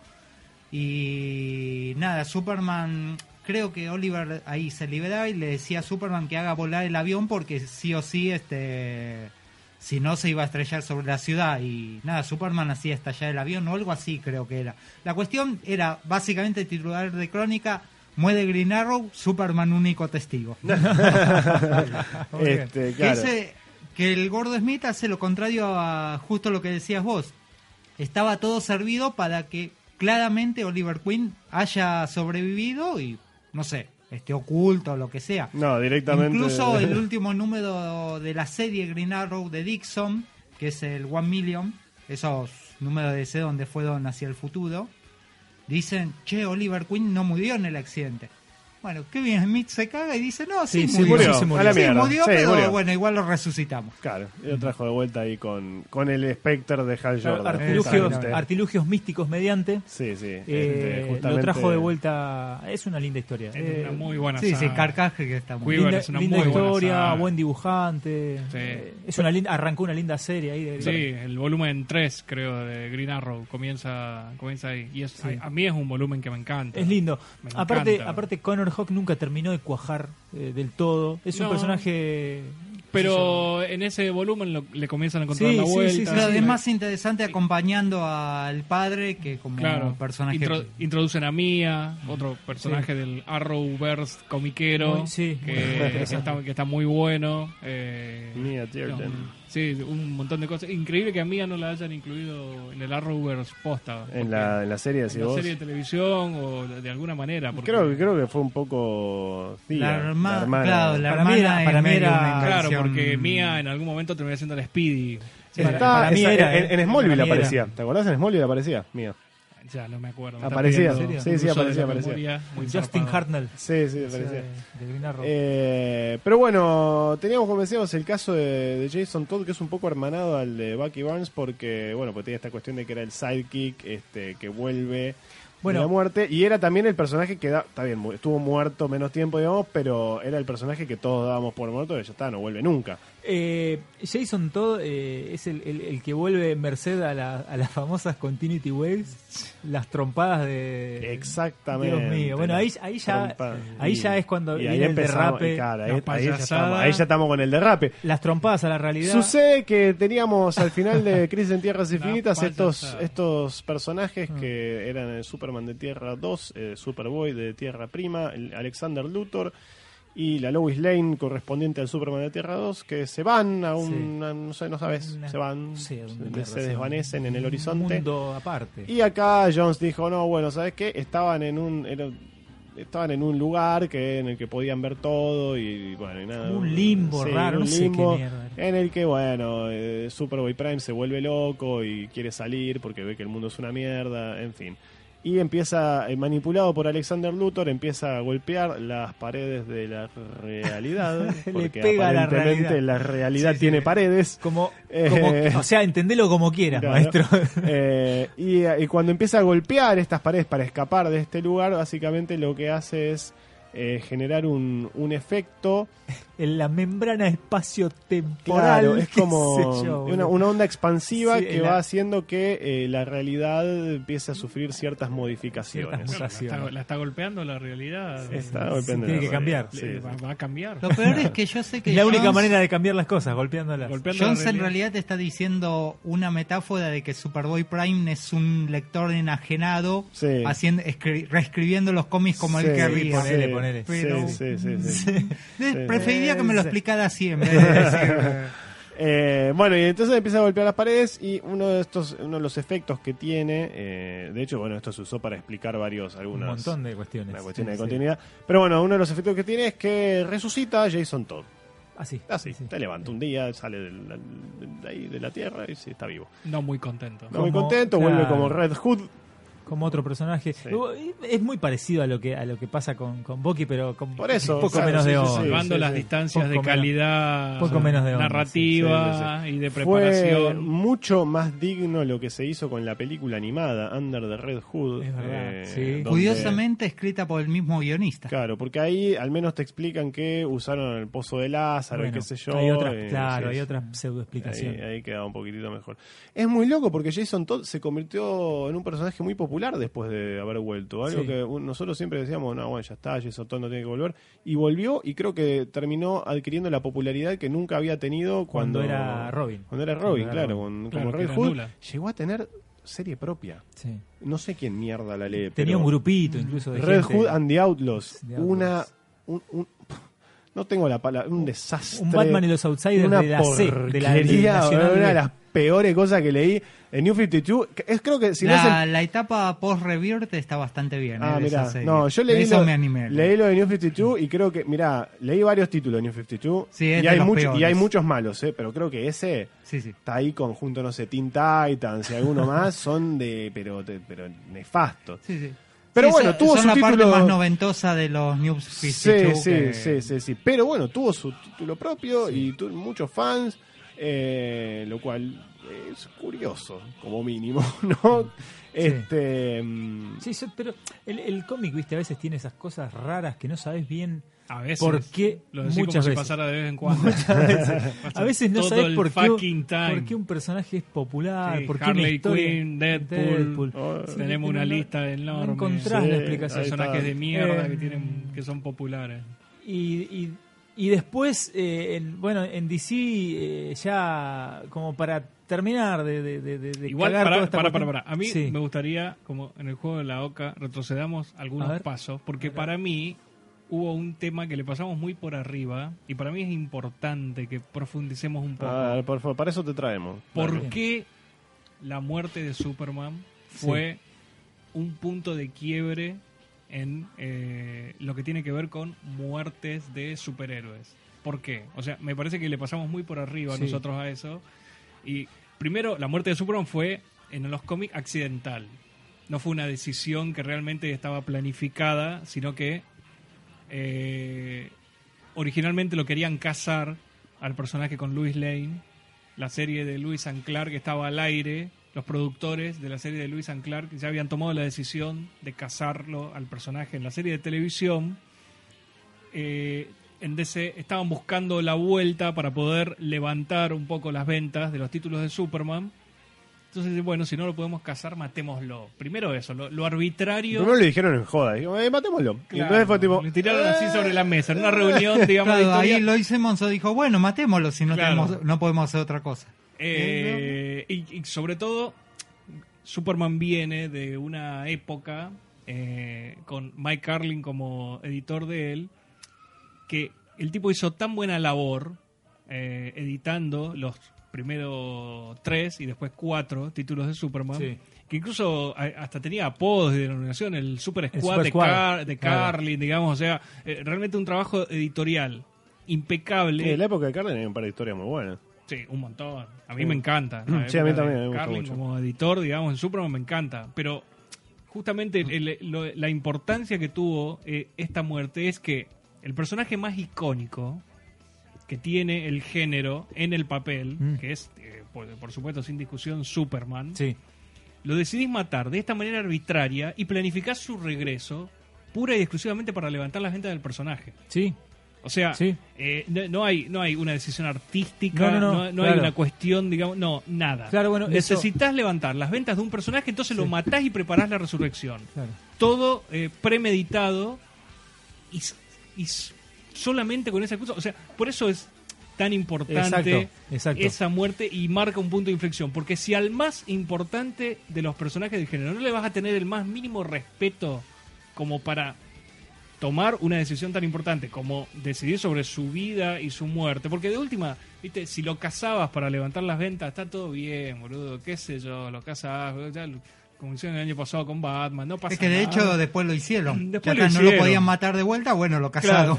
Luis Anclar ya no estaba más al aire Sí. cuando lo hicieron, qué sé yo, o sea, pero pero decidir sobre la vida y la sobre la muerte sobre todo y la resurrección todo completo de esa forma de esa manera tan arbitraria con el personaje más importante de todo y es decir bueno ahora la verdad que la vida y la muerte en estos personajes dentro de este medio en este género No importa. no importa no, No vale importa. nada No, bueno, es no que- es importante no es trascendente no le des mucha bola a vos como Es lector un villano más. La Claro. muerte. Es un desafío Es más que- que, no en te algún preocupes momento lo va, lector, lo que va a superar. cualquier, o sea, mataste a Superman y lo resucitaste, lo hiciste todo premeditado. Quédate tranquilo, lector, que cualquier personaje de acá en adelante que matemos, no importa, va a volver. Sí. Sabelo Sí. que va a volver. Ah, pero eso Bueno. lo empezaste a pensar después. No, Claro. no, no, claro. Sí, después, por supuesto. Por eso, Ah, claro. la muerte no- no Superman fue- súper efectiva. No fue, es Sí. lo que decía vos hace rato, no fue inmediato, esto se fue notando Sí. a través del paso de los años. Claro. lo que decíamos nosotros, eh, lo que decía Nico hace rato, es que hasta la muerte de Superman, todas las muertes que se dieron anteriormente de personajes importantes eran muertes que importaban, Sí, que tenían claro, algo, que tenían claro. algo Sí, para sí, contar y que se hacían con, con una búsqueda, o sea, no seamos tampoco tan naif de pensar que eh, cada historia que se cuenta en un cómic eh, no tiene el objetivo de vender, No, o sea, obviamente, ¿no? Pero, pero eh, hasta la muerte de Superman, estas tres, cuatro, cinco muertes que se hayan dado de personajes importantes tenían una historia para contar más allá de la búsqueda económica, que sí estaba, pero no era el foco. A partir de la muerte de Superman, es como que los pibes dijeron, che, pará, esto, esto, vamos, vamos a hacer esto, a ver si funciona. Ah, pará, anda, re bien esto, listo.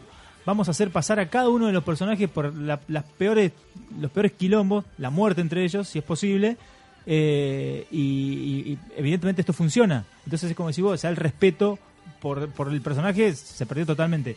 Y hablábamos con, cuando estábamos preparando el, programa co- con, Nico, eh, hacíamos un repaso mental de, de- de- los grandes personajes de, DC Marvel. Y creo que si te pones a sacar cuentas, Es muy difícil encontrar uno que no haya muerto. no hay prácticamente ningún personaje importante De los que no haya- importantes. de De los los importantes, importantes, sí, sí, sí. que no haya muerto y resucitado.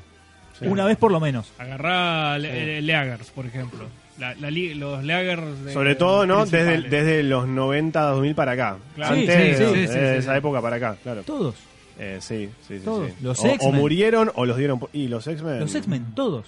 Y los Cualquiera. importantes, Los sí. importantes todos. El profesor X murió. Sí, eh, Cyclops, Cyclops, murió. Wolverine, Coloso, Wolverine. Nightcrawler. Sí, ¿Nightcrawler Nightcrawler, murió? Sí, sí, Nightcrawler murió. De hecho, bueno, eh, se nos pasó una importante que es la de Jean Grey. La de- bueno, Jean Grey es como Grey, la madre. 1980 La madre, también claro. fue una muerte que importó y Sí, fue una muerte sí, que sí, sí, sí. impactó. Pero tuvo una resurrección bastante rápida dentro de todo. Tuvo una resurrección bastante rápida. Que vino de por la pelea de sus autores. Sí, pero eh, la muerte fue impactante. Sí. La muerte fue impactante. sí, Y aparte fue No te la ves, pergeñada- ven- aparte no te la ves venir. Y lo que tenía, lo que tenía, lo que tiene particularmente la muerte de Jean Grey es eso, es que no estás leyendo el evento La muerte de Jean Grey. Estabas leyendo el título mensual Claro. de X-Men, en un, estaba leyendo la saga Phoenix, todo, y se muere. Sí. Termina bueno, y se muere. Lo de Gwen Stacy también, También, es por supuesto, sí, pero la diferencia es que eh, Jean Grey era una superheroína. sí, sí, sí, sí, era parte de los X-Men. Entonces, hoy, si se va a morir Jean Grey, es The Death of Jean Grey, Claro, qué sé yo. sí. Ahora Jean Grey volvió de vuelta, ya, ¿viste? Cualquier- Está bien que la resurrección de Jean Grey en realidad fue un retcon que te dijeron en realidad la que murió no fue Jean Grey. Lo cual también un poquito medio que apa- baja apagó sí, un poquito el sacrificio anterior. Bueno, de hecho, cuando sí muere posta Jean Grey al final de New X-Men de Morrison, ahí sí está bastante Eh, tiempo sí, eh, sí, sí, sí. enterrada. Sí, sí. De hecho, bueno, me parece, a mí, a mí la verdad que no me gusta que hayan traído de vuelta a Jean Grey. Me... X-Men, está bueno mencionarlo porque para mí es una franquicia que, que ya ha usado del tema de la muerte y todo eso al punto que, que es súper ridículo. Hoy por hoy. Ahora, decir que ahora volvieron Cyclops y Wolverine, que es lo que faltaba para que existieran los X-Men, básicamente. Este, y por un lado digo, y por fin, pero por otro lado es como que lo leí, es tipo, bueno, sí, está bien, ya está, volvieron. Una excusa para hacerlo de vuelta. Una- una necesita boludez. autores que hagan otras cosas que matar personajes. Sí, o no, sea, no, no, haga- no es, ya no es el fuerte. Yo leo la, una historia de la muerte de un personaje y, y, eh, qué sé yo, está bien, murió Nightcrawler, me acuerdo en, en un en Second Coming. Second Coming está buena, la historia está, está muy buena. Muere Nightcrawler y dice, vaya, murió Nightcrawler, ya volver. Y volvió. Claro, Eh, claro. Bueno, a mí, a mí por ejemplo, La resurrección de Coloso está buena. la resurrección de Coloso está muy bien. La, está está bien. muerte de Coloso La muerte está bien. Y la sí. resurrección de Coloso también. Recordemos, está muy bien. Coloso muere eh, a principios de los 2000, por ahí, ¿no? Sí, Eh, Justo antes de New X-Men. Antes de New X-Men, muere inyectado. Víspera de destrucción. Sí, Destrucción mm, X. sí, sí, no en ese evento, pero, antes, pero- justo sí, antes. Sí, sí, no antes. es un evento, es, el título, número. Es una no, era, un- era un, eh, Evo's Destruction era el crossover de los títulos. eh, Pero, pero antes de ese, de ese numerito. sí, sí, sí. Está con eso que se, se inyecta el virus del legado para. para porque no me acuerdo que lo- se, se lo tenía que inyec- se lo tenía que inyectar para sacar la cura, no me acuerdo cómo era. No, eh, claro, se, te- se lo tenía que inyectar un mutante que iba a morir, pero al morirse se iba a liberar en la atmósfera Ah, como está, el- el- el- sí. las esporas que iban a acabar con el virus. Claro, y él se lo inyecta, muere, pero gracias a él eh, se, se- Editorialmente había que solucionar todas las tramas abiertas antes que viniera Morrison, que no le, que ya dijo que no le importaban. Claro. Bueno, había que solucionarlo del virus del legado. Claro, bueno, muere Coloso. eh, la muerte es- está buena, está bien, bien, sí, es, un número eh, un número está bien. y el regreso, pergeniado por Joss Whedon para Astonishing Eh, X-Men, Está buenísimo. está bien. bien. Y ahí tenemos un caso de una, de una resurrección no planeada y el personaje muere. Y Joss Whedon le encuentra una vuelta tan pava, pero, pero que, la- que le hizo funcionar tan bien como, no, vienen unos extraterrestres que tienen una máquina para resucitar gente. Y, ah, bueno, está bien. Pero está tan bien contado. Bueno, claro. que decís, Sí. y si fíjate que en, el, en la misma historia, en, el- en el mismo, en los mismos Astonishing X-Men de Whedon, hacia el final, el plan de, de Scott, de Cyclops, es morir para que lo resuciten con la máquina. El tipo se hace morir, se muere en un número, al final de un número, y en el número siguiente lo están resucitando. O sea, murió más veces incluso. la que- ¿Entendés? El plan del tipo era, no, no, no, me voy a morir porque me van a resucitar ahora. Y, y- y está buenísimo, y está, está Eh, bien. Y, y quizás no lo hizo, pero en algún punto es un guiño de Whedon. Quizás no tuvo esa intención, pero en algún punto es un guiño de Whedon eh, al tema que estamos debatiendo hoy en este programa. Sí, bueno, puede sí, ser. sí, sí. Bueno, eh, Tal vez in- inintencional, pero... Sí. más allá de la explicación de que, que- que te dan después que te da después el propio Wedon de cómo en, en definitiva eh, es que vuelve Coloso el momento en Sí. que ves que Coloso está vivo Sí, te deja helado sí, sí. sí. Sí, deja helado mal eh y encontró la, encontró la forma de, de- de- de- de incorporarlo a la trama y que tuviera No, no, no, es sentido. un relato sencillo pero hermoso y está re bien dibujado Eso- es un momento así tipo wow. Eso estuvo bien. Después Nightcrawler ya no sé ni, ni sé cómo volvió. Encima ya nunca sabes si es el de este universo, el de universo al Claro, lado. bueno, sí. ya No, eh, es, es el Nightcrawler eh, nuestro, digamos. Pero ahí hay un tema que cuando mencionabas al principio del programa la religión, tanto DC como Marvel tienen han mostrado en innumerables cómics el cielo donde personajes van por portal místico o lo que sea y se encuentran ahí con los personajes muertos, o sea, están básicamente en fila de espera a ver cuándo resucitan. Mm, Es, eh. Y con Nightcrawler fue así, arranca el, eh, la Amazing X-Men 1, que es el título en el que vuelve, con el tipo en el cielo y Claro. no me acuerdo por qué cosa, listo, Bueno, resucita. los mutantes también tienen esta tendencia de morir y resucitar, todo culpa del catolicismo. El primer mutante de la historia de la humanidad, Jesús, murió y resucitó a los tres días. Así que, eh, eh, básicamente están condenados por el catolicismo a morir y resucitar todo el tiempo. O sea, Eh, no es culpa de ellos. Después, eh, como suele suceder en, en el mundo de los cómics, eh, en el mundo de, de- de la ficción en realidad, eh, también eh, hay, hay muchas cosas que dependen de la pericia del- de, de los artistas, ¿no? de del dibujante y sobre todo del guionista para contarte algunas cosas que tienen que ver con, Sí, claro, con, con sí, las sí. resurrecciones, las muertes, lo que sea. Hay maneras y maneras. Eh, la, la, la muerte de Ben Grimm y la resurrección de Ben Grimm, escrita por Mark Waid, dibujada por Mike Wieringo, es hermosa. Es otra resurrección hermosa. Y tiene También planeada. planeada con un trasfondo, eh, con un- eh, jugando con el metalenguaje. es meta, sí, sí, es meta. Es hermoso, ¿viste? Es hermoso la, la- la manera que encontraron para justificar un regreso de un personaje eh, a la vida, como, como es eh, Ben Grimm. Eh, es muy lindo. Entonces a veces depende también eso, ¿viste? De eh, qué tan impactante puede llegar a ser una historia que ya sabes que te la van a contar, ya sabes que el personaje se está muriendo y ya sabes que dentro de tres meses vas a estar leyendo cómo vuelve. Bueno, también hay maneras y maneras. Eh, pero lo que, eh, lo que por ahí lo que por ahí a mí me terminó, esto fue a partir de la muerte de Superman, año tras año, año tras año, viendo cómo los personajes iban muriendo y resucitando dentro de poco, eh, a mí me terminó de hinchar las pelotas, el, el momento detonante fue cuando en el 2008, eh, en el contexto de Final Ahí, Crisis, está. Ahí quería llegar. Ahí está. en el contexto de Final Crisis, eh, matan al detective marciano en un especial, un numerito. Lo matan al detective marciano. Pasó Ah, no. sin Yo quería decir pena ni gloria. Es verdad, sí, eso es verdad. Pasó Sí, sí. sin pena ni gloria la muerte del detective importa. marciano, uno de los personajes más importantes Sí. del universo de C. La historia está bien, qué sé yo, pero ya dejó de tener Es verdad, sí, sí. perdió tanto sentido el, el tema de la muerte Sí. que decir, me chupa un huevo así total. De hecho, obviamente, hoy por hoy el personaje Dicho y hecho. tardó nada en volver. Entonces es como que se desgastó, se desgastó. Entonces hoy yo quiero, ya no me interesa que, que me cuente que un personaje va a morir. No, de hecho hoy ya es es, es lo que decías vos. Hoy- hoy por ya lo los títulos contrario. se llaman directamente No. la muerte de Sí, tal. sí, pero hoy es lo contrario. Hoy me interesa. Hoy, hoy si matás a un personaje, es como que hasta te digo que pierdo el interés Sí, en la historia. sí, eh. sí, Si no me interesa. Pero ahora se viene la muerte de Daredevil. No, bueno, ya está, ¿sabe qué? No me interesa. Y, y- y otra cosa que pasa en Final Crisis, que es creo que lo, lo que lo que termina de romper las resurrecciones, no las muertes. Porque la muerte podemos decir que ya venía rota. Pero lo que termina de romper las resurrecciones es el retorno de Barry Allen. El retorno de Bueno, Barry Allen es. claro. Claro, la de Hal Jordan, claro. la de Hal Jordan, ahí, ahí, eh, ahí arrancó, ahí, ahí se, se empezó a ver. Pero la de Barry Allen termina de destruir todo por completo. Ya está, listo. Volvió Barry Allen, eh, ya está, ya vuelve cualquiera, vuelve- ya cualquier cosa, esto. Y hoy por hoy ya es cualquier cosa. Hoy por hoy, incluso tenemos resurrecciones de personajes, como decíamos al principio, ¿no? Decíamos que hay, hay muertes que eh, son detonantes, que están en los inicios de la historia de los Sí. superhéroes. Esas muertes que decís nunca van a ser desechas. el tío Ben, ¿no? El Sí. emblemático Sí, sí, tío Ben. Hoy por hoy está vivo Jorel, el padre de Superman. y- el padre de Superman que murió siempre emblemáticamente en la explosión de Krypton. En el 38 se murió, hermano. Claro, o sea, o sea, está- ese- el padre de Jorel, lo- Jorel hoy está vivo, es un personaje que está dando vueltas por ahí. Thomas Wayne, casi. Thomas Wayne. Eh, con el Batman de Flashpoint, Eh, qué sé yo, está, bien, ahí, es de una- está en otro universo. un universo, pero- ¿eh? Está. Pero casi. Pero lo de Llorel, Llorel es directa. Es Llorel. No, lo de Es Thomas. Wayne yo no lo tomo, ¿eh? es otro universo, no pasa bueno, nada. ponele, está O bien. sea, pero Llorel es Llorel. Bruce está muerto en ese universo. Bueno, está bien. Pero Llorel es Llorel. Mati, ¿no les cuesta nada mañana contarte una historia en la cual Thomas Wayne se pasa al universo ¿verdad? y de golpe eh, Bruce Wayne tiene papá?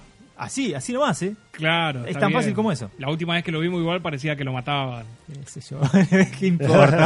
Hasta que no me encontré el cadáver. O sea, ya, mostrame el ya, cadáver. ya les importa todo Claro, tres carajos. claro, Y se a mí- desvirtuó, se sí, desvirtuó para mí se desvirtuó totalmente. por completo. ¿Se puede mencionar la saga donde se medio intentó decir, che, sabemos que nos tomamos muy esto de la muerte muy livianamente y a partir de ahora prometemos que lo vamos a hacer eh, Final, Final Night? Black, Black No. Blackest Night.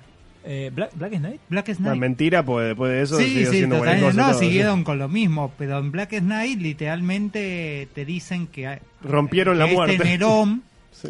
eh, no, Nerón no, perdón. eh, Nero, Eh, sin la Nero, N sí. final. Eh, mm, Necron, perdón. Necron, Necron. Ah, Necron. Que Ah, Ne- Ne- Nero es otro. ese- Sí, eh, Nero es el de Underworld Shit. Eh, bueno, está este tipo Necro que es como la representación de la muerte para los superhéroes y que es el tipo que estuvo habilitando la puerta para que volvieran rápido Le dieron- Barry Allen, le un montón de superhéroes. Le pasaron durante- unas plata por debajo de la mesa, ¿viste? Porque el tipo Qué tenía un plan de juntar poder y, y de poder controlar a todos esos resucitados. Pero ¿y la, y Ponele. la- la hermana de Sandman? ¿No era esa? no. Es una. eh, bueno, eh, eso te lo explican en Captain Atom, incluso en la propia Sandman, de que la muerte es percibida de diferentes formas dependiendo de quién la ve. Este Necron es un aspecto de, Claro. de muerte. Pero no es el mismo personaje. Es otro, no, es, no es Death que la Claro, perciben de otra manera. No es el mismo personaje. No, No, no es el mismo personaje. que no. No es el mismo no sé si lees la revista del Capitán Átomo, te dicen que sí. No, no sé. Bueno, la cuestión es que ah, se ha desvirtuado por Sí, completo. a sí, mí la verdad sí, que eh, me produce, es como que a mí me gusta que me cuenten buenas historias. La verdad el tema de cuando joden tanto con eso es como que pierde sentido. Digo, uno está bien, uno cuando lee esto sabe que está leyendo ficción y hace ciertas concesiones, ¿no? Pero también es como que la muerte es algo muy real y muy cercano que todos alguna vez perdimos a alguien o vamos a perder a alguien, lamentablemente. Y, y cuando te están contando historias que se lo toman tan para la joda, y a uno le termina dando por las pelotas porque decís, puta, boludo, a mí cuando se me murió mi mejor amigo, nada, murió, no lo voy a ver Sí, nunca más. sí. Vos Sí, sí, te estás cagando en eso, básicamente. Y cuando lo haces una vez, dos veces, cuando la historia está buena, decís, bueno, dale, pero después es como que llega un punto que decís, andate ya. a cagar, boludo, dale. O sea, no- ¿Cuántas no- todo, todo el tiempo. todo- y, y se terminó convirtiendo un poco en Dragon Ball, ¿no? Dragon Y Ball. un poco, sí. Dragon Ball y DC. sí, Dragon, claro. Ball, Dragon Ball para mí es el DC de Japón. Porque hoy por hoy ya tiene, tiene retcons, tiene universos paralelos, tiene viste distintas versiones del mismo personaje. eh, tiene todos los vicios de, de- de DC, tiene todo. Y bueno, las resurrecciones. Ma- Marvel que- también, ¿eh? Marvel. Sí, sí, sí, sí, sí, también. Pero más, más Dragon Por Ball. ahí, por ahí DC es un poco más con, con el tema del legado y los personajes que se Sí, murieron sí, hace sí. 30 años que ahora vuelven otra vez. sí. ¿viste? Por ahí es un poco más notorio. Este, pero bueno, digo, lo- digo, en, en definitiva creo que lo importante a ver, es poder contar una buena historia.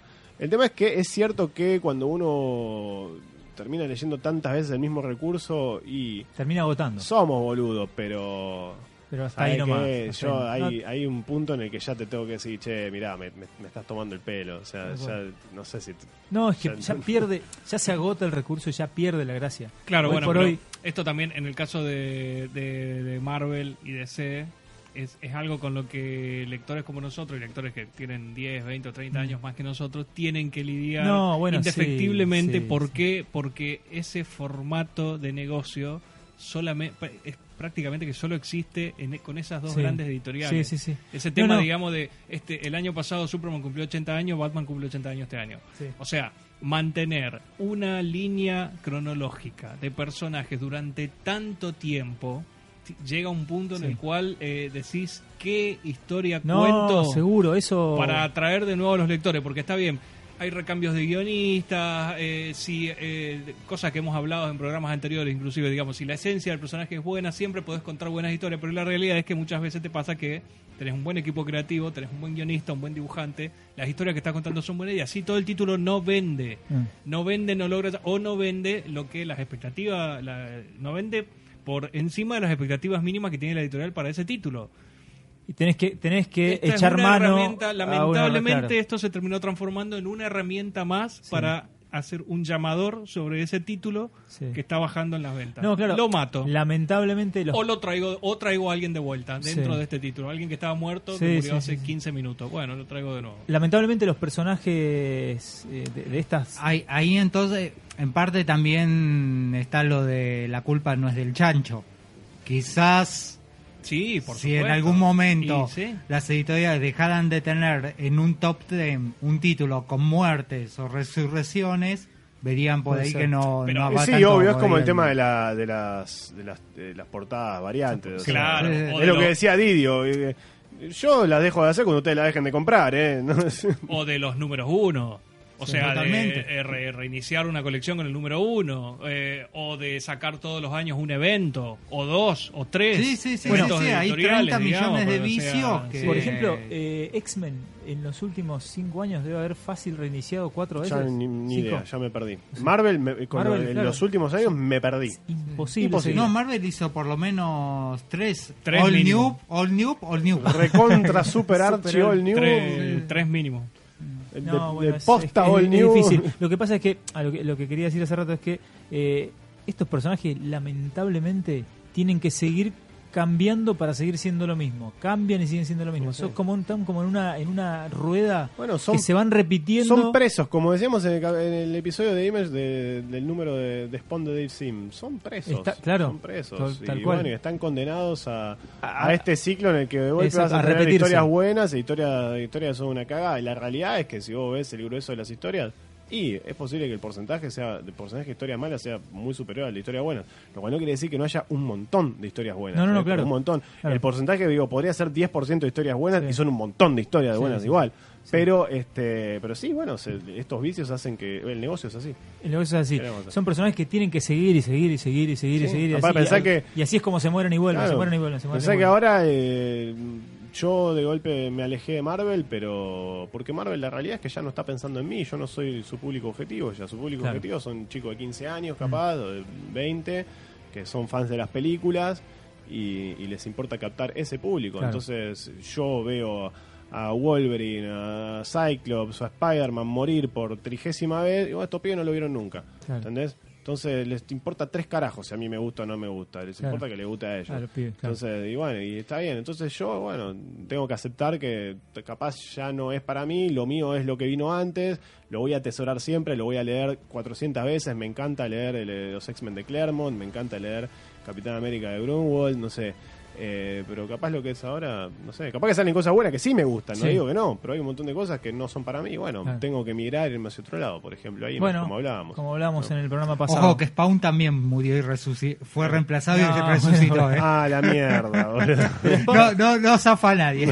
Eh, Spawn es Marvel. Spawn, Spawn nació muerto. o sea. Spawn es más, más Marvel y DC que. No, bueno, eh, y Marvel, por ejemplo, ya ya que estamos medio en, el- en la parte chiste, el, el año pasado te sacó Immortal Hulk. Que directamente ya Ah, esa- estaba muerto. Tengo entendido está Claro, buena. y- lo traen de en nuevo, cada- lo en cada traen de capítulo nuevo a la muere casi. y te dicen, eh, ¿sabes qué, amigo? Ya no puede morir más porque es inmortal y ya está. No, no, Ah, tírale todo lo que le puedas tirar, muere y resucita, muere y resucita, muere y resucita. Entonces cada dos números de Immortal Hulk lo hace en concha y el vago vuelvo. ¿Qué carajo Pero me vos, vos importa? le hiciste, vos le No. hiciste una reseña Está positiva. genial. ¿no? Sí. Es una serie de terror de, de Marvel. Pero que está muy bueno tremenda. el título, pero hay algunas cosas forzadísimas.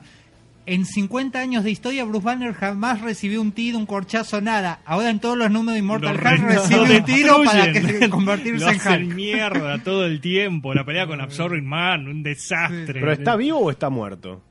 No, no, está vivo. Es inmortal. Ah, está vivo. Está vivo y es, Es, inmortal. eh, Es Immortal es el Hulk de Schrödinger. No. De Schrödinger.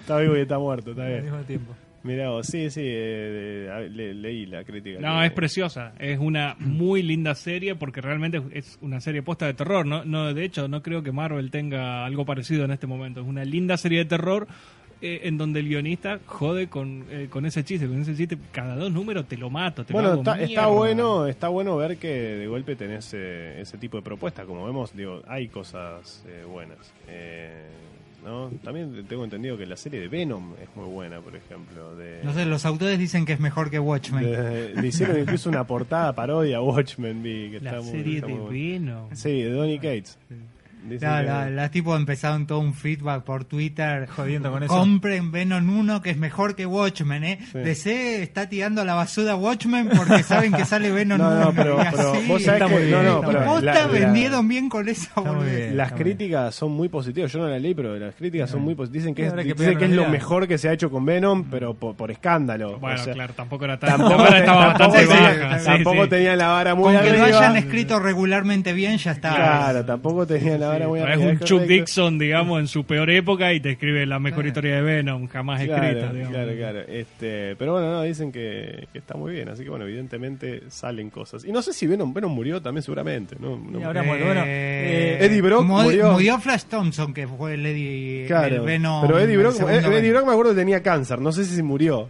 Sí, no. Bueno, desconozco, de hecho pero acá hablamos mucho de héroes de... La semana que viene Muertes de- Marvel anuncia Death of Venom. Hablamos mucho de muertes de héroes. Los villanos le dan No, cuatro vueltas. pero Sí, obvio, la no, cantidad de veces que han muerto Sí, sí, y resucitado. los villanos, de verdad, Cuatro vueltas. Porque digamos. La verdadera los villanos- cátedra está ahí, ¿eh? Los villanos Claro. cobran todo el tiempo. O sea, Sí, todo sí, el sí, tiempo. por No, supuesto. aparte no hay nada como un villano que murió y vuelve. O sea, Claro. y tenés para. Ahí sí tenés para tirar. Es verdad, tenés Sí, razón. sí, con sí. los villanos Sí. tenés para tirar. De hecho, ¿cuántas veces habrá vuelto Red Skull, boludo? De, Doctor Doom. Doctor Doom. Magneto. Ay, Eh, pero... Galactus. eh, no. Sí. No, no, todo- sí, obviamente. Es que, no recuerdo puntualmente, por ejemplo, una muerte del Joker. No tengo Muerte, memoria muerte una del muerte, Joker. muerte del Joker. no. Muerte en la familia. Termina con el Joker cayéndose No, el helicóptero no. baleado y parece que murió. No, claro. Claro, bueno, ponele. Sí. Ahí está. Siempre vuelve. Bueno, nada, hicimos un recorrido por las más importantes. Hay un montón. o sea, tengo Yo quiero que me diga, quiero que me personajes. Javi, ¿cuál es eh, tu muerte superheroica favorita? ¿Cuál es la que más eh, digamos, em- emblemático, la que más te haya pegado, lo que más te guste, lo, lo que sea, por una cuestión artística o por lo que sea? Uy, boludo, qué difícil. Si no sabes que, no, vi- decir. no vine preparado. ¿Ah? No vine Ah, preparado. Eh, te ¿Ustedes, agarré de ¿ustedes sorpresa. tienen alguna que, que se le venga en la cabeza? Yo mientras lo pienso. Sí, sí, yo, yo sé cuál es la que más me emocionó a mí, a pesar de que sabía lo que estaba leyendo, es la muerte de Superman. Ajá. Eh, me- a pesar de que dentro de lo que es la saga, me parece la par- el arco más flojo, porque todo lo que viene después sí, está, sí, está mucho mejor. Sí, lo, mejor es lo que viene después, sí. Eh, sin embargo, eh, la El, número, el 75 de Superman está yo bueno. estaba muy comprometido con la saga. Yo sabía el tomito que compraba. eh, a mí me pasó algo de saber el tomo que estás comprando, saber que vas a leer la muerte de ese personaje, no ser tan fanático del personaje como soy hoy. Sí. En ese momento me gustaba mucho el personaje, pero no era tan fanático. Yo lo iba leyendo y la realidad es que los últimos dos números, cuando ves que el vago no para de cobrar, que es hijo de puta, no lo puede detener, que está en media metrópolis destruida, un dibujante como Jurgen, que a mí me gustaba Sí. mucho en ese momento, Sí. eh, eh, para mí fue... Totalmente competente Jürgen ahí, total, total y absolutamente Sí, a A mí competente. eh, la Superman 75 Sí, me encanta. sí, sí, Eh, sí. a mí, Me parece un gran a mí me recontra emocionó. Sí. Eh, y sé que es la muerte que más me dolió. Yo en ese momento ya había leído incluso la muerte de Barry Allen, pero yo no tenía un apego por Barry Allen.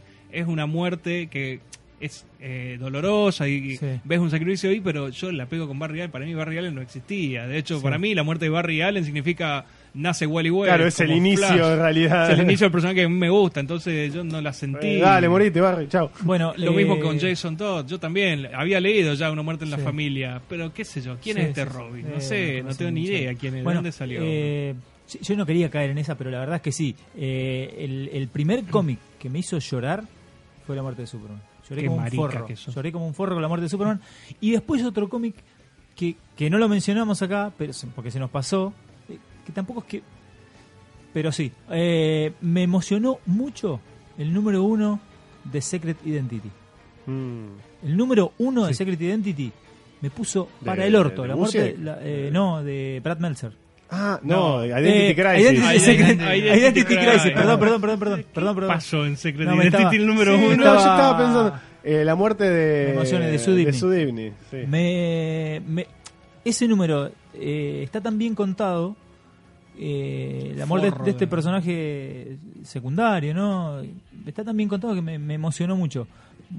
Ot- otras Sí, era un personaje no. con el que, secundario con el que nos habíamos encariñado Sí. culpa de Giffen. Pero el forro este te- te- se encarga de que si más o menos te acordabas cómo era el personaje, lo quieras tanto y al final te sientas tan mal cuando se muere. Sí, sí. Eh, está, está muy bien. Después, bueno, na- después es debatible si la miniserie te gusta o no te gusta, si es importante o no es importante, si es una mierda o no es no una me gusta.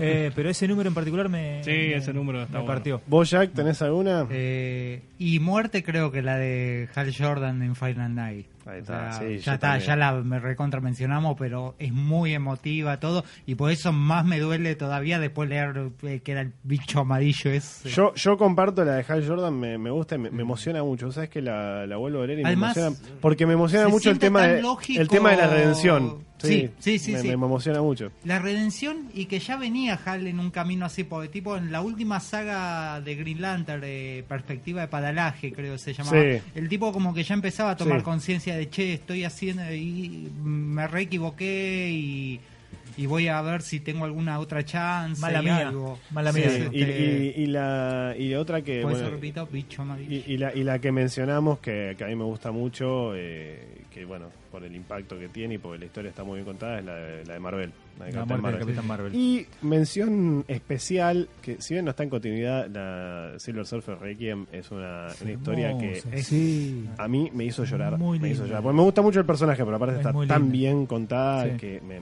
yo la leo y me, no lo puedo evitar. Me, me- hace llorar. Sí. De la misma manera que me pasa en All Star Superman cuando muere Jonathan Kent. Cuando muere Jonathan. Kent y él sale volando, que eso es lo que nunca entendió Zack Snyder en Man of Steel, que lo hace morirse un imbécil con un tornado. Y acá Morrison hace lo mismo que en la película de Superman del 78 de el tipo más poderoso del mundo y no puede salvar al padre eh, de, un, ataque al corazón. Esa parte cuando sale volando y dice, ¿puedo salvar a todos? Es terrible. Pero son al margen son, son muertes que, que justo que me hicieron emocionar mucho le- leyendo historieta. Pero en continuidad sí, la de Captain Marvel, la de Hal Jordan, bueno, la de Superman obviamente. pero- La... La de Superman es mi resurrección favorita. Claro, eso sí. Mi resurrección sí, sí, favorita sí, es la de Superman porque amo Reign of the Superman, que hace poco tuvo una adaptación animada. Eh, que era imposible que estuviese a la altura del cómic. Sí, Por sí, encima es, un- complicado. es uno de los cómics que más me marcaron, que marcaron mi vida comiquera, que me hicieron comiquero.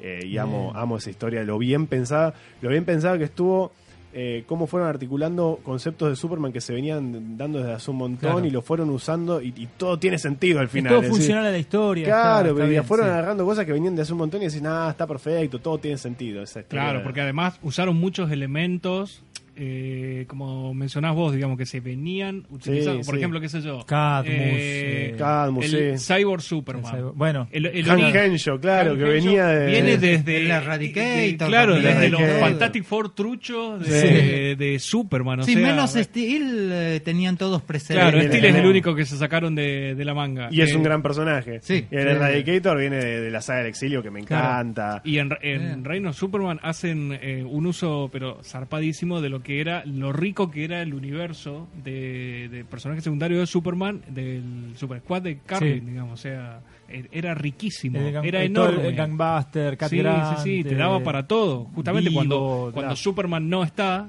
en War eh, Wi- Without Superman y eh, ahí te das cuenta, digamos, te- se puede estirar dos o tres meses, dos meses, dos meses y piquito más sin Superman porque el universo era enorme, era Sí. riquísimo. Sí, sí, sí. Era Esa, muy vasto. historia de, de resurrección puntualmente me gusta mucho. La- la- Yo, yo tengo una que es muy de ñoño, pero mi resurrección favorita es la de mm, Silver Scalab, de Héctor Hall en, al final de, del primer arco de Justice Society, de Ah, Robinson y Goyer. No lo leí. ¿No? No lo he leído. No, Justice Bidon del 2000. no. Bueno, léanlo, es un Es buenísimo, arco. es buenísimo, sí, Igual sí. es una resurrección totalmente azadosa porque, che, va a volver el Doctor Fate y va a ser un- alguien que resucita y todos andan especulando y al final es Sector Hall. eh, el hijo de los Howman de las Golden de, de la Golden Age. La Golden Age. Pero Esa, nada, es esa serie- hermosa la esa, saga. esa JSA está buenísima, Sí, más totalmente. al margen de todo. Igual sí, por impacto dramático es Reign of Superman, la, la resurrección que más me gusta. Bueno, amigos, hemos hecho un, un viaje por un, un viaje, bueno, que, Viaje. que- que todos debemos Sí, hacer, ¿no? Extraño, vida. extraño. Un viaje por la vida y por La muerte, muerte. de los superhéroes, puntualmente, que tienen una concepción distinta a la nuestra de, de la vida y la muerte, como podemos ver. Para, para todos aquellos que, que, que piensan que los superhéroes son invencibles y que siempre las ganan todas, no, efectivamente no. Efectivamente. No, también tienen demostrado que- cada tanto. Pero O- o siempre sí, al final. Porque terminan volviendo. Claro, al final siempre se levantan. O al sí, final siempre se levantan. Pero comen tierra un poquito, ¿eh? Claro. Eh, comen tierra, pero, Pero vuelven. siempre vuelven. Este, así que bueno, sabemos que el mundo puede ser oscuro, pero, pero por suerte siempre tendremos a, a nuestros héroes en estas ventanas de ficción, ¿no? Hacia otros mundos que son las viñetas de los cómics. Eh, bueno, muchas gracias amigos por, por venir a, a compartir esta velada con nosotros. Muchas gracias como siempre a los amigos de Toma 5 Así que es. nos facilitan poder llegar a ustedes, pueden escuchar Son el los, programa. que, son los que nos permiten Eh, técnicamente que estemos presentes cada 15 días en sus hogares. Sí, señor. Eh, recomendamos el podcast de Toma 5 que va todos los jueves por YouTube y por Twitch. Sí, señor. en vivo. Eso mismo. Este y bueno, agradecemos por supuesto a los invitados, Jack. Muchas gracias Por, por, favor, venir. como siempre un gusto. Muchas Gracias, gracias. amigo Matías Gracias de por Petris. invitarme. Siempre, gracias. ¿Dónde, siempre es un placer. ¿Qué anda haciendo? ¿Dónde lo podemos encontrar? Seguimos escribiendo todas las semanas en Tierra Freak. Tierra Freak. eh, en la columna de Logan y una vez por mes estamos ahí con Maldito Mainstream rescatando Eh, en la de ba- Comiqueando, en la página de Comiqueando. online rescatando de toda la basura del mercado mainstream comiquero un cómic por mes que vale la pena leer. Bueno, Perfecto. Tierra Freak, le mandamos un abrazo a Saki. Sí. en Amigo Jack. también. Eh, Cinedamanía. Cinedamanía. Eh, No. punto wordpress.com. Punto- Más fácil en el Google, Cinedamanía con. Z. Primer resultado, ahí está. La página De es. Cinerama. Bien, y a nosotros pueden seguirnos en la página de Facebook, Así pueden es. seguirnos en nuestro Instagram también. Vamos que vamos a, tratar de un levantar poco- un poquito, ¿no? Ahí. un poco de vida. eh, estén atentos ahí que se vienen algunas cositas interesantes que ustedes saben que nos gusta, nos gusta regalarles cosas. Eh, a mí me pueden seguir en mi Instagram también, a Javi lo pueden seguir Así en su es. Instagram. Javi Paredes Facebook. 2814 es mi. Instagram. El mío Nick Gat, así como mi- fácil. Fácil. no me, Córtalo ma- no me maté mucho. Pero, pero bueno, y bueno, se pueden por- poner en contacto con, con nosotros, por supuesto, cuando gusten por cualquiera de nuestras redes eh, personales o Pasarse eh, por la página de Tierra y dejar mensajes. Exactamente, son bienvenidos siempre. Sugerencias y Sí, todo lo sí, que se señor. les ocurra. Eh, agradecemos mucho que estén siempre del otro lado. Para nosotros es muy grato hacer esto, así que esperamos que para ustedes sea también grato recibirlo. Así que bueno, muchas gracias a todos amigos por acompañarnos como siempre y nos estaremos encontrando en una próxima edición de Tierra X donde converge El multiverso. Super